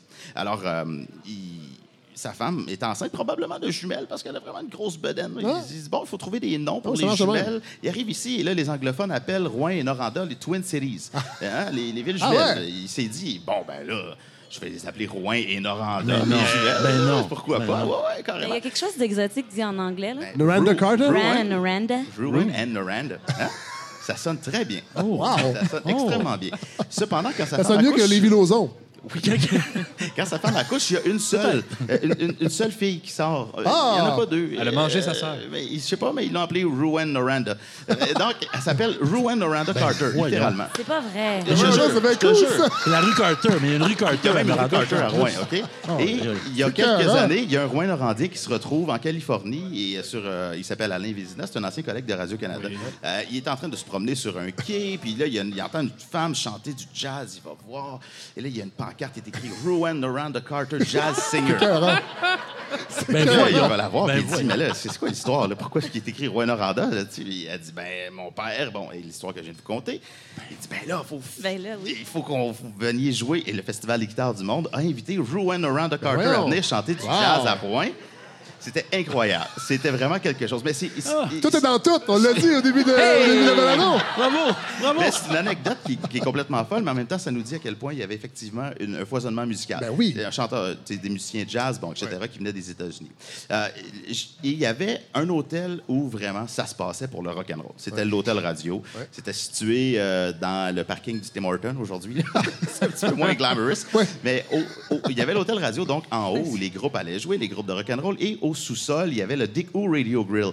Euh, Paul-Antoine, encore une fois, nous a parlé de la cosmopolitanité merci de, euh, de, nos, de nos villes. Et puis, euh, il y avait une communauté chinoise très, très importante. À une certaine époque, là, vers les années 40, il pouvait y avoir, euh, selon Dick Hu Junior, 11 restaurants chinois à Ben, Rouen-Noranda. moi, la, la première fois que je suis venu ici, c'était avec les apartistes. Et il y avait un buffet chinois, je crois, qui était ouvert Ah, ah. 24 Boulevard Rideau. heures. Et moi, je capotais ben. J'étais Yep. comme, wow, on n'a même pas ça à Montréal. Fuck Montréal, je peux manger du chinois Puis la à bouffe- n'importe quelle La heure de la était nuit. fraîche. Alléluia. La bouffe était fraîche, là. Tout à fait. C'était pas du Mais séché. est-ce que c'était pas euh, la construction de, de trains? Est-ce qu'il y avait un lien? euh? C'est exactement cette communauté-là, mais qui est arrivée ici parce qu'ils ont entendu parler du beau minier. Ils se sont dit, il y a de l'argent à faire, on va partir des restaurants plutôt que construire des tracks de chemin de fer, ce qui est tout à fait euh, legit. Il y avait, il y avait un C'est moins dur, blanchisseur. c'est moins dur un peu. Il y avait un blanchisseur chinois. Oui. Il y avait une buanderie Mon chinoise Dieu, à Val comme, d'Or. comme dans Lucky Luke. Comme dans le Ah, Lucky oh, Luke. oui, oui, exactement. là, puis Mais là- donc, musicalement, musicalement, au sous-sol, on a le dé- en doit se perdre, en tout Fred. respect On pour la, se perdre, pour communauté Bravo. chinoise. On a le Déco Radio Grill au sous-sol qui est ouvert 24 heures sur 24. Oui. Et au- en haut, on a l'hôtel radio où il y a du rock and roll. Quand l'hôtel ferme, tout le monde descend en bas. Et là, quand ça descend en bas, ben là, euh, la fête continue. Et puis là, à un moment donné, ben, il y a les mineurs qui travaillent de nuit, qui sortent de leur chiffre de nuit, qui vont prendre un- une espèce de souper. Il y a ceux qui vont aller commencer le chiffre de jour, qui Oui. vont déjeuner. Euh, et là, euh, à tout le monde, tout le monde là-bas se commande un, un chicken fried rice, un riz frit au poulet. Euh, c'est le mets euh, le plus populaire chez Ben. Déco Radio Grill. Mais on ne sait plus qui vient déjeuner, qui vient finir sa soirée. fait qu'on se dit, bon, ben, C'est un déjeuner, un souper et un drink. Ouais, c'est ça. Fait qu'on se dit, on se posera pas de questions, on va servir un ordre de toast à tout le monde. Ah! Mais non. Alors, peu importe ce qu'on commande au Déco Radio Grill, on sert un ordre de toast avec et tranquillement, ben, ça s'installe aussi tout euh, au long de la journée, etc. Et moi, je savais pas ça. C'est une tradition habitibienne, Félix. Exactement. Clairement, j'ai Wow! mangé des toasts avec du- mon, mon, chicken fried rice, mais euh, en me demandant souvent pourquoi on fait ça? On fait pas ça ailleurs. Exactement. Et je m'étais jamais posé cette question-là jusqu'à temps que je parle avec Dick Ou Junior et qu'il me raconte que Ben c'est effectivement parce qu'on ne savait plus qui venait déjeuner. qu'on s'est- on a commencé un à gros problème de, des de gluten euh, à Oui. cause de ça, par exemple. Donc, ici, à Rouen-Noranda et en Abitibi, souvent, on prend des toasts avec notre riz frit au poulet et ça vient exactement de là. Et c'était tellement... C'est un peu comme aujourd'hui quand tout le monde va au Moras pendant le Festival Oui. de musique émergente, Ouais. aller manger sa poutine à 3 h du matin. Oui. Le chicken fried rice, c'était un peu ça, mais au début des années 60. Il y a un groupe qui s'appelle The Jades qui jouait à l'hôtel radio qui se sont dit Hey, c'est vraiment bon, le riz frit au poulet, hein, c'est vraiment cool. Ils ont été enregistrés à New York en 1963. Chicken fried rice. C'est ce qu'on Et ça entend. parle du nightlife de Rouen. Every night when we go out on the town, me and my baby come home by four. And just as we get to the door, she's gotta have chicken fried rice. Chicken Fried Rice. Ah, rappelez-nous le nom du groupe? De Jades. The Jades. Ouais, deux gars de North Bay, deux gars de Rouen. Wow. Ça, c'est une particularité. J'en ai pas parlé tantôt, mais le, le lien avec l'Ontario, c'est beaucoup plus présent ici, à Rwanda. Nous, c'est le lien avec le Nord qui est très, très fort. Ouais. là. Tu sais, avec les cris, par exemple, avec les communautés du Nord. Mais ici, le lien avec l'Ontario, puis ça transparaît dans la musique, dans les orchestres qui venaient ici aussi. Absolument. ça a vraiment fait euh, pénétrer littéralement Rouen-Noranda Ouais. des musiques comme le rhythm and blues, le rock and roll, euh, bon, le country, etc. Ça euh, fait exister, euh, Félix. aussi rapidement qu'à Montréal. Tu pourrais nous le confirmer, ça a fait exister un club à Arnfield. Arnfield, c'est une petite ville minière. qui a eu- Il y a eu 5000 personnes à Arnfield. Ouais. Et il y a un club, le Lookout. Le pense, Lookout Country Club. Qui a existé parce que Oui. les gens de Timmins et les gens de Kirkland Lake venaient, et autant que les gens de Rouen. Mais, mais à 3 h du matin, ça revenait ces routes, ça, là. Il y avait de Tout le monde était à jeun à l'époque, les gens étaient. J'imagine. Ben oui. Incroyable. Ah, là, je vous amène dans les années 80, Oui. Fred. J'ai pensé à vous pour celle-là et je suis content que Paul-Antoine Martel soit là aussi. Parce que, hein? euh, non, même pas. c'est une, euh, c'est un groupe, euh, un groupe New Wave. Ben, Ah! New Wave comme alterno spécial. Euh, il s'appelle Experience Now. Yeah. OK, Paul-Antoine, c'était Ben, c'est- j'avais vu. presque euh, vos années. Mais je connais un. Non, non, non, je suis quand même un peu plus jeune. OK, OK. Mais je connais un des membres du groupe, quand même. Ah oui, bon, ben c'est ça. c'est un peu ça que je disais. Ah, mystère, OK. OK. Experience Now. Oui. 1986, il s'inspire euh, de U2, de Love and Rockets, Ah, euh, de- ouais. des groupes euh, qui viennent bon, d'Angleterre, Royaume-Uni, etc. Et ils vont enregistrer un 45 tours qu'ils vont euh, payer par eux-mêmes. Et euh, dans le groupe, bon, euh, ils, vont essayer de percer. Ils vont se promener à Rouen, ils vont se promener jusqu'au Fofone électrique où ils vont aller jouer. Euh, ils se font promettre qu'ils vont C'est faire là, une- c'est là que vous avez vu Nirvana, d'ailleurs. Ah oui, en 91. Tout à fait. Ouais. Ils se font promettre qu'ils vont jouer avec Glass Tiger. Et là là! Ça marchera pas. que j'aurais pu voir quand j'étais. Je fais une petite parenthèse, Glass Tiger. euh, je travaillais au McDonald's à Drummondville, premier emploi, et McDonald's organisait un gros party pour tous les employés au Québec, au Forum de Montréal. Non. Avec Glass Tiger et Sass Jordan. C'était en 86. Mais on a passé là. toute la journée à la brasserie du Forum. Et c'est une de mes premières grosses brosses à vie. Alors, j'ai jamais vu Glass Tiger. Voilà. J'ai vu Glass Tiger, Fête du Canada 2007. C'était- Ah! All right. Non, mais c'était à Cité de l'Art. Il y Ouais. avait des feux d'artifice, des, des enfants. Des jeux gonflables. Des jeux gonflables. Alors, oui, Félix, on vous écoute. Experience Now, à un moment donné, ça va pas très bien. Il change de membre pas mal. Puis il se ramasse à un moment donné avec euh, un membre euh, du groupe Invulnerable Terrorist. Et là là.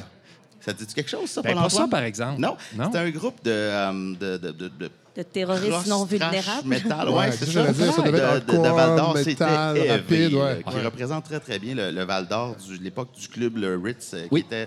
Je rentrerai pas là-dedans. OK. OK? Mais, euh, si je- Ça brassait. Moi, j'ai déjà rentré là-dedans. Ben, dans, dans le Ritz, mais Ouais, c'est ça. C'est ça. Experience Now, c'est quand même pas pire ce qu'ils OK. font finalement. Ouais. Je vous propose de découvrir leur chanson Sons of War.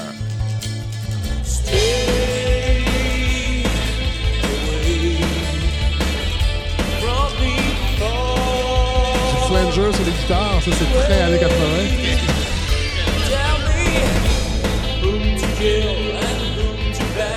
Ça, c'est l'époque que les gens dansaient devant le mur. On sent l'urgence. On sent une certaine urgence. Les Fallait- chanteurs, les chanteurs avaient toujours une, un visage déconfit. Oui. Toujours comme Corey Hart. Avec là, du comme- crayon en dessous des yeux également. Avec, oui, un peu déçu de la vie. là, Et ce groupe-là, finalement, ce qu'il y, a- ce qu'il y a de bien, c'est qu'ils rassemblent tout le monde de la région parce qu'ils ont enregistré ça à Amos. Ils étaient de Val d'Or. Ils ont essayé de percer à Rouen. Euh, ils sont, bon, j'imagine qu'ils ont dû jouer au Témis. Euh, mais Je suis certain qu'il aimait beaucoup la sœur. c'est une belle découverte. Ils, ils ont peut-être fait 300, euh, 300 copies de leur disque, quelque même. chose comme ça. Est-ce que c'est un, un item de collection aujourd'hui? Maintenant, ça vaut une petite cinquantaine de dollars OK, là, auprès des collectionneurs euh, de musique canadienne. Fait que euh, c'était une petite euh, découverte valdorienne euh, pour vous, là, vu que vous aimez mieux Val d'Or que Rouen. Non, mais pas pour l'instant.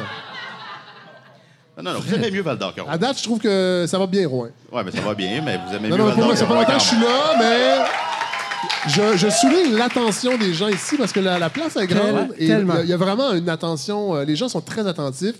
Euh, je trouve ça. euh, ça, euh, Val d'Or aussi, mais c'est différent.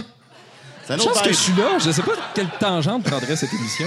On parlerait pas de Val d'Or. Est-ce qu'on fait un saut dans les années 90? Ben, j'ai j'ai rien amené. Ah, c'est fini, là? On finit dans les années c'est 80? ça. Ah, ben Ben merci, oui. Félix C'est ça. Bénéfossé. Mais pour vrai, vous allez, on va revenir ici, de toute façon. J'espère. Euh, et on va poursuivre les années 90 et les années. Parce Et qu'il y là, en a. Parce que dans les années 90, il y avait une scène punk incroyable. Oui. Oui. Moi, j'en faisais partie, mais j'ai de la misère à parler des choses dont j'ai fait partie. Donc, et là, présentement, là?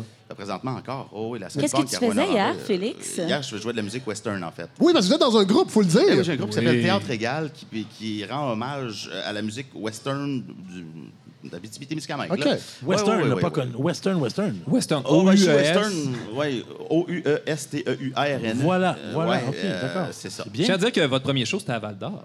C'est vrai? Oui. Oh, oui, et dans l'église orthodoxe russe. Ça, c'était un souvenir mémorable. C'est complètement fou. Et le deuxième, dans le manoir. Dans le manoir d'Or. Val d'Or. Ça, c'était quelque Mais, chose. mais- Moi, je tiens à dire, là, avant que Félix faisait partie Oh my du God. groupe, un de mes groupes franco-punk préférés qui s'appelait Les Prostitutes. Ah, ben vrai. oui, c'est vrai, ça! C'est vrai. Et Vraiment, là, C'est vrai. Tu as eu- de- une carrière quand même dans le circuit indépendant québécois quand même. Ben, tout à fait. 10 ans, 10 ans Ouais. de temps. Euh, Julien, euh, lui, il jouait avec un groupe de Psychobilly à ce moment-là, euh, qui était euh, un peu les petits frères de The Brains. Hein? C'est un peu ça. Parle-nous de ça. Ouais, ben oui. The Brains que fait Money Changes Everything, là? Non, non, non, un groupe de- de- d'une d'une micro-scène obscure, le Psycho Billy, qui était comme une rencontre entre Elvis Presley Oui, ça, et les Misfits. oui, là. oui. Fait qu'on faisait de la tournée en masse, puis euh, on faisait des shows avec, avec Félix. On a joué, je pense, au, au Téléphone Rouge à Sherbrooke le soir où ça a fermé, peut-être une des dernières Ah, ouais. Peut-être à cause de votre présence. Ouais, C'était ouais, c'est ça. On on a fermé la place. Oscar B, le nom de son groupe, et j'avais même une étiquette à ce moment-là, euh, ben, qui, qui roule encore, mais c'est pas moi qui s'en occupe. Ça s'appelle les étiquettes mé- méga fiables. C'est né à Évin, à côté de Rouen-Noranda. Là où aussi il y a Oh! les. Non, mais là où aussi il y a une autre étiquette de disque qui est un petit peu plus prestigieuse, Oui. 7e ciel, là, Ah, ben qui oui! est l'empire du hip-hop. Du hip-hop, ben oui! Et sur les étiquettes méga fiables, on avait fait une compilation où on avait, lancé, on avait placé une chanson d'Oscar B de Julien. Donc, euh, Julien et moi, là, on, on était là dans le, dans le temps des vrais, là. Tu sais, dans le temps de Nirvana. au- Ah ouais, the real shit. Ben merci, euh, Félix Bénéfossé. Ça On peut vous entendre euh, À Radio-Canada. à Radio-Canada tous les jours et Euh, sur Internet. 08 Et vous allez, 15h30. et vous allez donner votre place à Julien Morissette, justement. Julien va venir s'asseoir. Là, il prend, prend sa petite bière. Et euh, là, on va, on va revenir un peu dans le drame, dans la crise, dans euh, l'implosion avec God, euh, Godfrey Laurando. On est content que vous soyez de retour pour cette saison 2. Petit-fils d'André Laurando, répétons-le, donc vous êtes extrêmement crédible. Extrêmement crédible. Oui, surtout, Extrêmement surtout crédible. que Fred, moi, je voulais vous parler, en fait, euh, pour commencer, Oui. euh, de l'Afrique. Ah oui! Et j'avais des rythmes tribaux pour vous. C'est c'est vraiment l'épisode le plus musical. Oui. Alors là, là, là, on entend des rythmes africains. Est-ce que vous reconnaissez ça, Fred? Non? C'est vraiment excellent. Euh, C'est un album que vous connaissez. J'en glisse juste un petit mot parce que c'est trop bon. Oui. C'est une compilation qui date de 2012 qui s'appelle Ghana Sounds. Ah, ben moi, je connais pas celle-là. Je, je- connais le premier volume qu'on a, on a découvert ensemble au, au début, des années 2000. C'est- Il est sorti en 2002, j'ai l'album, Ah, j'ai 2002, vérifié. oui, voilà, en ok. 2002. Ah. Et puis, euh, c'est une compilation absolument Ah oui, tout à incroyable. fait, de groupes de groupes du Ghana obscurs. des années 70. Des groupes qui ont, qui ont, qui ont enregistré de façon indépendante Oui. dans des studios parce qu'il y a eu un certain boom à l'époque. Oui. Et euh, ça a duré un certain temps. Mais Et tout, tout- toutes les, les, les masters ont été perdus. Et ce gars-là a fait une recherche qui a duré des années et il a sorti des perles, une quinzaine de tunes. C'est du afrobeat. Pour ceux qui connaissent un peu Fela Kuti euh, du Nigeria à côté, Oui. c'est des influences afrobeat et funk. Ça s'écoute. euh, c'est vraiment, vraiment un très bon album. Mais là, vous faites un duo avec Marie-Hélène Massy-Aimon. Et oui, parce qu'elle Bonjour. parce Et qu'elle vient, on parle- parce qu'elle vient du Ghana. Ah oui? Ah oui, c'est oui. ça. Non, c'est pas vrai. Mais pourquoi vous parlez du La Ghana? La rue Ghana de la Motte, oui, c'est ça. Parce que, Fred, est-ce que vous saviez que le Ghana partage quelque chose avec Rouen? Ben, pas du tout. Et, et ce n'est pas seulement la musique émergente et très cool, c'est surtout le problème de la pollution à l'arsenic. Ah, mon Dieu! Et euh, le lien, le lien n'est pas Bon, du tout bâtard. Ça, je l'ai parlé au début. J'étais très inquiet. euh, à partir de Mont-Laurier, là, j'étais très inquiet de, de présence d'arsenic Oui, dans moi, mon j'ai, sang. euh, j'ai lavé mon dash plusieurs fois juste parce Oui. que je savais que c'est, ce qu'il fallait faire pour se prémunir de ces poudres dangereuses. Oui. Mais les gens de Rouen, des fois, disent que ça goûte la mine. C'est pas forcément l'arsenic, hein, c'est l'acide sulfurique, mais Ah. ici, des fois, ça goûte. Ah. C'est une expression qui, euh, que vous allez Bon, entendre, vais festivalier, expérimenter ça, euh, Ça en goûte fait, la mine? Oui. Alors, est-ce que quelqu'un ici peut nommer la, mi- la- la capitale du Ghana? Oh, ça doit être. J'aurais- J'aurais jamais pu faire Non, ça. là. je- Il s'agit de Accra. Ah! Accra. Et Comme dans- dans la phrase J'adore les acras de Morue. Exactement. Et peut-être que ça vient de là. Et d'ailleurs, là-bas, il y a une espèce de gigantesque Accra, euh, mais de pollution. Ah! Oui, et c'est euh, c'est- c'est en banlieue d'Accra, euh, juste à côté d'un des plus gros marchés ouverts. Godefroy, avant Oui. que vous participiez, je veux juste souligner que mon fils est avec nous ce soir, Ludovic Savard, qui a l'air de s'emmerder que le calice depuis déjà une heure. Mais il est calme. oui. Il est calme. Mais il est extraordinaire, pour vrai. Ben oui. Euh, il fera ses débuts à la radio demain, à la radio FME d'ailleurs. Bien hâte Euh, d'entendre ça. Oui, alors, ben, poursuivez. Alors, je, Excusez-moi, je continue pour Je toi. suis, je suis dissipé. Je continue pour toi, mon grand Ludo. Oui. Euh, donc, Accra, Accra, euh, il y a le plus grand, euh, plus grand marché, euh, le marché local de fruits et légumes. Oui. Malheureusement, il y a aussi le plus grand dépotoir à ciel ouvert de produits électroniques. Oh. Et devinez quoi, ça vient surtout pas d'Afrique. Je sens soudainement un souffle de culpabilité qui Ben, nous envahit. c'est surtout l'Europe et les États-Unis, en fait, Ah, qui, euh, qui exportent légalement et illégalement Oui. leur, euh, leur, leur détritus électronique Oui. là-bas. Et le drame, c'est que les gens les plus pauvres de la planète recyclent Oui. nos bébelles. Et essaie d'extraire, entre autres. Et évidemment, Oh. ils font pas ça avec un microscope électronique. Non. Ils font ça avec une chaudière en métal et du feu. bon. Et donc, ils font fondre les iPads pour extraire le métal. Donc, ils vont faire fondre tout ce qui est en Eh, plastique. Imaginez-vous les fumées qui sortent de là. Et qu'est-ce qu'on doit faire quand on est à Accra et qu'on vend du poisson ou des fruits et des légumes? On doit nettoyer son comptoir plusieurs fois par jour parce ouais. que les fumées sont euh, terribles. C'est un cauchemar. J'ai- Il y a un reportage extraordinaire de la RFI qui est sorti cet été, euh, qui est disponible, qui parle de Ghana, euh, une catastrophe silencieuse, quelque chose comme ça. Et la pollution là-bas est principalement à l'arsenic. Mais le drame, c'est qu'il n'y a aucune mesure. Il n'y a rien, il n'y a personne qui s'en occupe. Tout ce qu'il y a, c'est des victimes, des gens qui meurent. Et en même temps, une, une industrie du recyclage du cuivre, entre autres, de plusieurs millions là-bas. Mais ce pas les gens qui peltent les iPads Ben qui font ces millions-là, je peux vous le dire. Et donc, le lien avec Rouen, c'est ça. C'est qu'il y, a une- il y a une pollution qui est à Rouen. On, a entendu, on en a entendu parler. Vous en avez même parlé au mois de mai, Fred, à la balado. C'est vrai. Vous avez Mais- glissé un mot sur les recherches, euh, la biosurveillance qui avait été faite Oui, au sujet vrai. des ongles des enfants. Oui. Euh, on cherchait à prouver, euh, à déterminer est-ce que oui ou non, il y a une, une pollution permanente euh, suffisamment grande pour que euh, pour, que, pour que les ongles des enfants Ben oui. portent des traces. Et on va en parler tantôt de ces recherches-là, mais c'est sorti en 2019 Oui. et c'est ressorti quelques fois, donc des articles dans les dernières semaines. Euh, notamment Émilise Terrien, j'oublie son deuxième nom. Lessard. Lessard Lessard Terrien. qui a, sor- Lessard Terrien qui a sorti, euh, qui, qui a écrit une lettre dans le Devoir Oui. où elle parlait de la Qui est la catastrophe députée silencieuse. euh, de Québec solidaire, de la région. Exactement. Oui, voilà. Et euh, donc, on essaie d'attirer l'attention. Celle qui a peur des Chinois. Ben, Oh, euh, là, là. J'ai lu ça en filigrane. je sais pas, je sais pas de quoi vous parlez. Les prédateurs. J'irai pas, Oui! j'irai pas parler, Fred, en détail de, euh, de, de cette techniquement de ce qui se passe Non. à Rouen, Non. mais sachez que si vous avez envie d'apprendre, parce qu'évidemment, on parle de la fonderie Horn, Horn, qui est oui. les deux grandes cheminées euh, à côté du FME. On le voit Oui, très, très on bien arrive, dans le oui, quartier. Notre-Dame. Sérieusement, ça n'a pas l'air d'une usine à luzerne bio. Là. Non. Ça, ça- ça a vraiment l'air d'une machine de Satan. Et on sait qu'il y a, il y a quelqu'un, il y a quelqu'un qui, un méchant capitaliste là, qui brasse ses pièces, c'est sûr, Oui. sûr, sûr, et qui regarde qui les gens mourir et qui fait Et qui flatte son chat. Et trop fort. trop fort Oui. parce qu'il est extrêmement tendu. Oui. Euh, mais Fred, sérieusement, euh, c'est un drame qui a été dénoncé partout. La pollution à l'arsenic dans l'air. euh, si vous avez envie d'avoir des détails là-dessus, je vous invite à faire ce que moi j'ai fait. J'ai fait beaucoup de lectures, mais surtout, j'ai écouté notre ami BD Fossé. Euh, Oui! Il, avait enregistré trois excellentes chroniques dans les semaines du 13 mai, là, autour de ça, alors qu'il était simple chroniqueur. Oui. Eh oui. Eh, mais il était, il était excellent. Attention, il est derrière vous, là. Il plane. Ah, attendez, on va ouvrir votre micro. euh, Ouf, son micro est fermé. Oui. C'est si loin derrière moi, cette époque-là. Vous étiez chroniqueur, ben oui. Ça fait déjà trois jours que je suis animateur. Mais j'étais j'étais fier de vous parce que je vous connaissais pas avant. Et donc, j'entends parler de vous tout de suite après avoir oui. lu. euh. Alors, je, je continue, Fred, parce Oui. que si vous avez envie de, de vous informer davantage sur les détails. J'ai très mais envie. Il faut comprendre un truc. euh, PA en a parlé tantôt un peu, mais la mine Horn, la fonderie Horn, c'est un géant en Abitibi. Oui. Euh, c'est un, après que les forges du Saint-Maurice aient fermé dans les années 1800, c'est le premier exemple d'intégration verticale industrielle. C'est-à-dire, il y avait toutes les mines de cuivre. Euh, qui étaient rattachées à la Noranda Mining, qui était la propriétaire. Ensuite, on, on travaillait le cuivre sur place. Oui. Donc, on le transformait en anode de cuivre ici. Et le cuivre était euh, rapidement, à partir des années 30, euh, 1931, ont été exportés, pas exportés, mais envoyés à Montréal, Oui. où ils étaient transformés en cathodes de cuivre extrêmement purs et vendus. Et donc, tout ça était... Vendu à, à fort profit, j'imagine, pour la collectivité. Exactement. C'est le, insérez votre blague de ruissellement de l'argent ici. Euh, On commence à connaître les, les ritournelles. Fred, euh, c'était un géant, tout simplement. Oui. Cette Ouais. mine-là, euh, la, mine, la mine Horn et toutes ses ramifications et la fonderie qui est à côté ici, euh, C'était une mine, non pas d'or, c'était une mine de cuivre, de zinc. Et il y avait trois mines autour, là, mais je parle de la Horn principalement, la, la, la Waite, Amulette et la Quémont. Et ces trois mines-là, ensemble, euh, n'étaient pas des producteurs d'or primairement. Et ils ont produit tellement de cuivre que leurs sous-produits d'or, leurs traîneries d'or ont quand même surpassé toute la production de l'Abitibi en or. Donc, c'était totalement un monstre. Et euh, ils- ont, ils, ont, ils ont fait toutes sortes de pollutions différentes.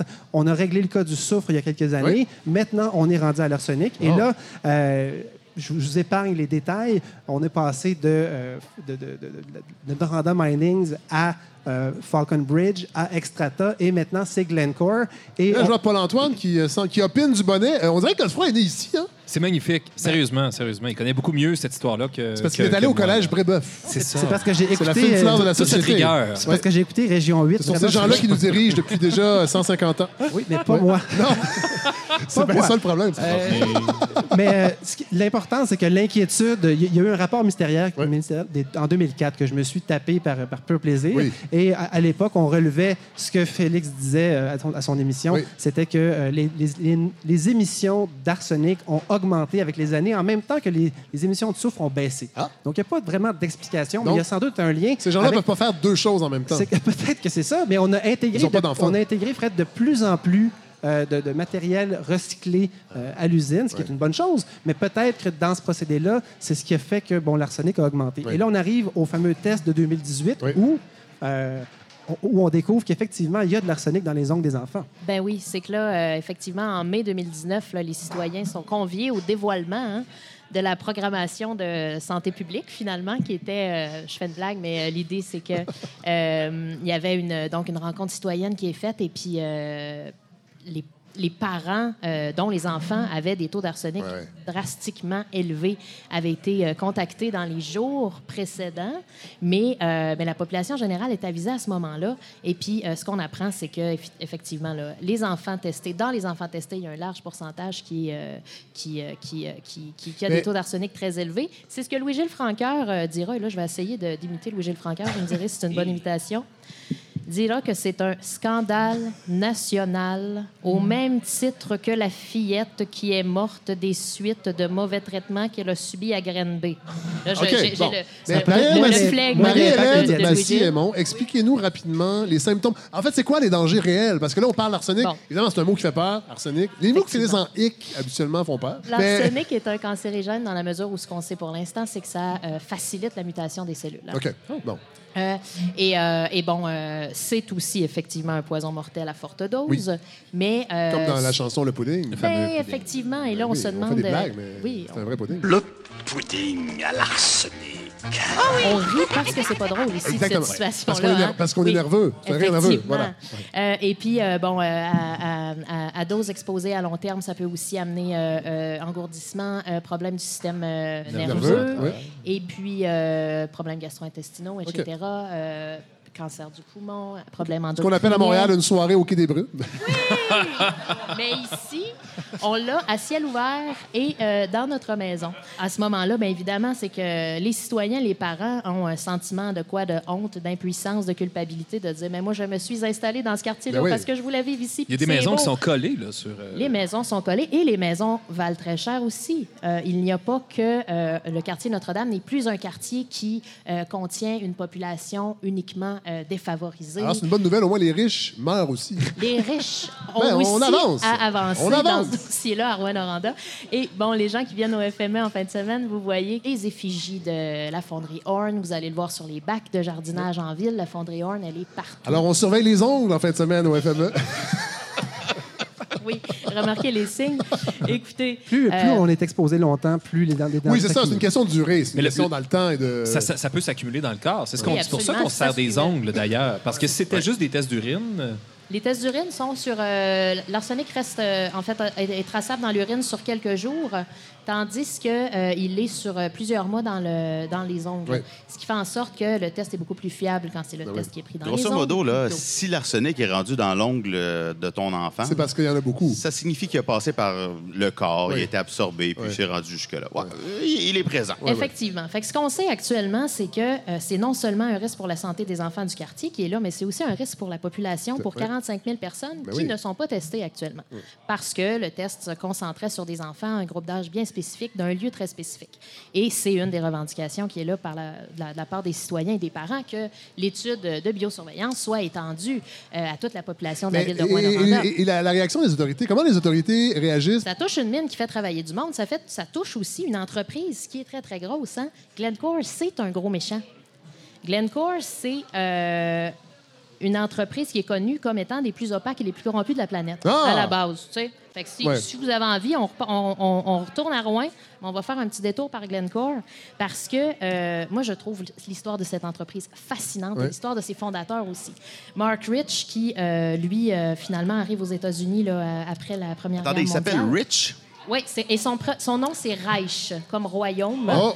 Et il va fait pas s'appeler de mauvaises blagues, Rich, euh, non. ouais. Et il va le créer, le marché du mercure, ce jeune homme. C'est Oh! un trader doté d'un flair incroyable. Est-ce que c'est le trois... Est-ce qu'il y a des, frères et sœurs? Est-ce que c'est le troisième de sa famille, le troisième ranch?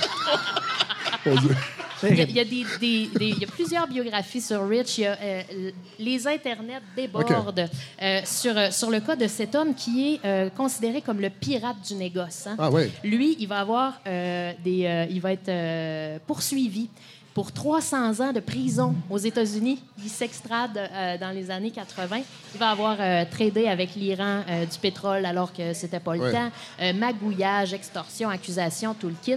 Némite. Mais rassurons-nous pour Marc, Bill Clinton, au dernier jour de son mandat, Ah. le gracie. Ah, mon Dieu! Et Telle une dinde Ben, de la Thanksgiving. merci, merci Bill. Et c'est, ça va être citoyens qui sont Oui, voilà. ça va être un des, euh, un, des, un des actes de Clinton qui est le plus condamné par, euh, par Ah, la presse ouais. à ce moment-là.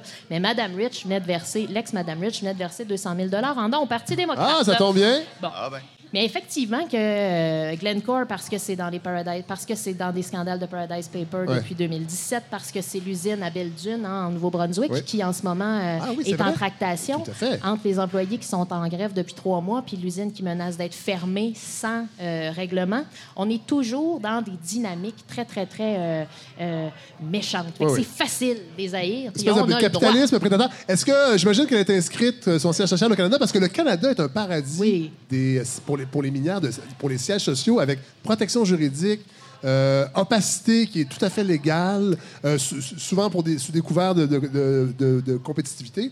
Mais on n'en parle pas assez, mais le, 75 des compagnies mondiales des minières ont leurs sièges sociaux au Canada.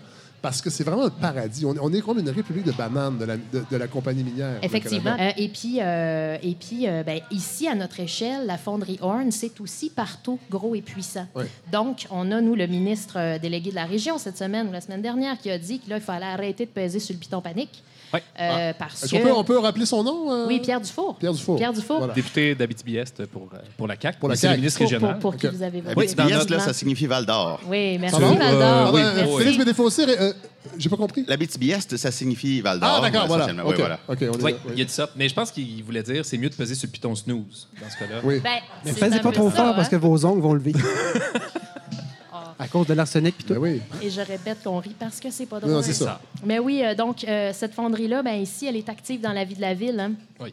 Par, euh, on, on le voit par, euh, par, ses, euh, par son implication dans euh, le Sociale, FME, son ouais. implication sociale caritative, les festivals, Ouais. euh, tous les projets à caractère communautaire. Il y a des, des- de l'argent qui est investi, des, des petites sommes qui sont investies. Il y a un côté où la communauté en retire des bénéfices. Ben oui, bien évidemment. Et, toute la complexité du dossier vient de là aussi. Ben, puis c'est pas pour rien, on joue, on joue sur ces cordes Mais c'est toutes les Puis- questions sur l'acceptabilité sociale, Ouais. sur est-ce que c'est des redevances ou s'ils choisissent dans quoi ils investissent? Puis bien souvent, les minières, quand ils investissent dans quelque chose, ils donnent leur nom, ils se donnent le beau rôle, mais c'est- c'est c'est- c'est clairement des relations publiques pour bien faire passer leur projet minier. Comment on fait pour se, se- se rester debout devant ces, ces géants? Bien, en fait, c'est qu'ici, là, présentement, il se passe une chose. On en a parlé au mois de mai. hein. Oui. C'est une année où il se galvanise beaucoup de luttes, puis beaucoup de, beaucoup de gens s'impliquent et se, se, se campent euh, dans, leur, euh, dans leur territoire, dans leurs endroits. Moi, je suis pas membre des comités euh, Oui. concernant l'arsenic. Il y a le comité arrêt qui a été formé.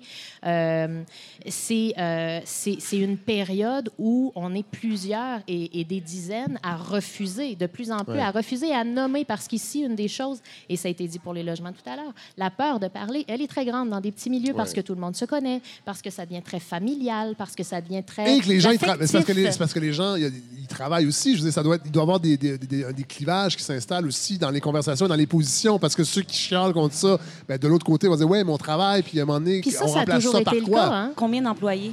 La fonderie, c'est autour de 600 employés. C'est le deuxième employeur de la ville après le CISAT. Et le centre de santé. Et donc, on se dit aussi que la fonderie, étant donné euh, les taux de cancer anormalement élevés, les systèmes endocriniens, ça, ça fournit peut-être un peu plus de job, même pour le CISAT. Wow. Que, euh, Et là, là, là, pour terminer là, avec ce dossier-là, la suite des choses, est-ce qu'il y a, y y des. euh, Ben, moi, Fred, vous savez que je suis pas anti, anti-capital et puis Ben je, fais, des blagues de Satan euh, dans l'usine, mais en fait, c'est que c'est une usine qui est un monstre dans la région, qui est tellement puissante et qui fait sans doute peur un peu.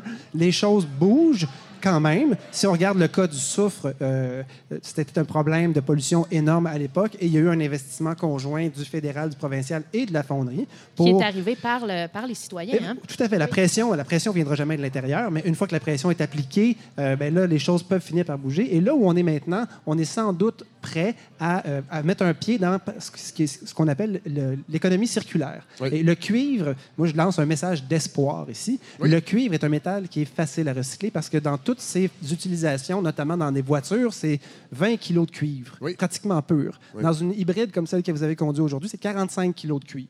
Et euh, dans tous nos appareils électroniques, il y en a un peu, mais c'est parce qu'on a tellement d'appareils et on les renouvelle tellement souvent bien. que si on réussit à recycler ces appareils-là, à en retirer le cuivre, ben on a ici une usine pour le, le faire fondre, le purifier. On a à Montréal une autre usine qui va l'affiner encore plus. Et ce, ce- le principal euh, acheteur de cette- ce cuivre affiné à Montréal, Oui. c'est Nexan. Et Nexan, c'est un producteur de câblage électrique. Le câblage électrique qui retourne, par exemple, dans les voitures, dans les maisons. Et si on pouvait se créer une- une- un, un- un flux du cuivre, on aurait ce qu'il faut pour récupérer le cuivre et investir, donc profiter des investissements qui seront peut-être faits dans la mine pour régler le problème de la pollution en arsenic, pour en même temps mettre un pied dans une économie comme celle-là. Et ça pourrait vraiment, au lieu de devenir Satan, Oui. ça pourrait être le futur. Ah! Ben, Et au lieu d'être comme nos- les gens dans le marché d'Accra, euh, on n'aura plus besoin de balayer nos comptoirs pour enlever la, la poudre. Oui, parce que ça, c'est un des trucs qu'on donne à tout le monde ici. Là. Laissez pas les enfants dans les maisons quand vous époustez, mesdames, messieurs, pendant votre semaine Parce que à la Rouen. poussière faites qui lève. Nous, on, C'est a- on- dangereux. on est très chanceux parce que le FME nous a trouvé un chalet à 45 minutes de Rouen, euh, à du, Parquet. Du parquet. Ah voilà. oui. Alors, je pense qu'on n'aura pas besoin d'épousseter. Aux îles euh, Moukmouk? ouais. Là où ah oui, oui, pur. c'est- c'est- oui, tout à Des fait. Ben, Godefroy Rando, Marie-Hélène Massimon, merci, Merci, de ce tour de- d'horizon de, ce- cette problématique. Merci. On va rester quand même euh, attentif. Alors, Hélène Faradji, vous ne pouviez pas être avec nous physiquement à Rouen-Noranda, mais je pense que c'était primordial Oh, de vous gentil. avoir pour cet épisode parce que vous allez être avec nous pour la saison 2. Oh que oui. Oui, toutes les semaines. Je vais essayer. Pas mal toutes les semaines. Vous êtes un- une pilière. Est-ce qu'on dit une pilière de cette Euh, balado? faudrait demander à l'Office québécois de la langue Ah, française, pas. mais On va dire une pilière. une pilière. OK. Évidemment, nous, on est, tourné vers l'avenir, la balado de Fred Savard pour la saison 2. Mais là, vous allez faire un petit retour euh, culturel sur ce qui s'est passé cet été. Bah ouais, tout à fait. Je sais que tout le monde est en mode rentrée, mais moi, je voulais qu'on revienne un peu sur ce qui s'est passé euh, durant l'été culturel. On fait une petite pause juste pour vous dire que nous sommes présentement à Montréal et il y a des travaux. C'est les doux bruits de la ville. Beyrouth, Beyrouth a l'air d'une bibliothèque publique en ambiance sonore comparée aux travaux qu'il y a ici. Alors, ça se peut que vous entendiez des choses, mais c'est pas grave. Nous sommes dans le réel. Exact, ça vous donne une idée de l'ambiance qu'on a vécue cet été Et voilà. et qui a été à l'image de ce qu'on a vécu euh, durant cet été culturel parce que ça a brassé durant tout l'été.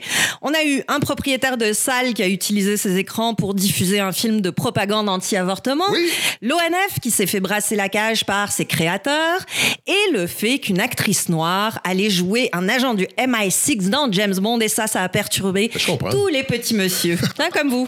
Mais moi, je voulais revenir sur euh, trois événements qui ont illustré chacun à leur façon quelque chose que je trouve assez problématique en culture, mais dont on a assez peu parlé. C'est qu'il n'y a rien de plus difficile que de changer d'image. Vous, vous avez essayé ça a marché? Est-ce que je... ben oui et non, c'est-à-dire que oui, quitter un gros projet, c'est ce que vous parlez de Voilà. Oui, oui, ça, mais ça c'est mais non, je, je- vous dirais j'ai pas changé d'image parce que je reste je pense que je reste encore un peu dans ce que j'ai toujours un peu fait. Voilà. Mm-hmm. Je, je l'affine, je, le- je le transforme peut-être, mais Peut-être. j'ai pas changé d'image. Non, et je pense va- je pense que ça aurait été difficile de le faire. Et les trois exemples que je vais donner, ça va vous montrer que c'est vraiment très, très difficile d'y arriver. Pourtant, on pourrait penser que dans le monde merveilleux des artistes, la liberté Ouais. est absolue, les frontières n'existent pas, qu'on peut se réinventer comme on veut. Ben non. Changer d'image en culture, c'est à peu près aussi difficile que pour un film québécois que de faire du box-office. Alors, ceux qui ont essayé cet été se sont cassés les dents. Je vais commencer avec la deuxième saison du show Big Little Lies sur HBO qui avait été créé par Jean-Marc Vallée. Alors, vous vous souvenez, à la fin de la première saison, on était super contents. Jean-Marc Vallée était aux commandes. Reese Witherspoon, Laura Dern, Nicole Kidman, huit Emmy gagnés. C'était parfait. On avait eu peur, on avait été émus, on avait hâte de voir la saison 2.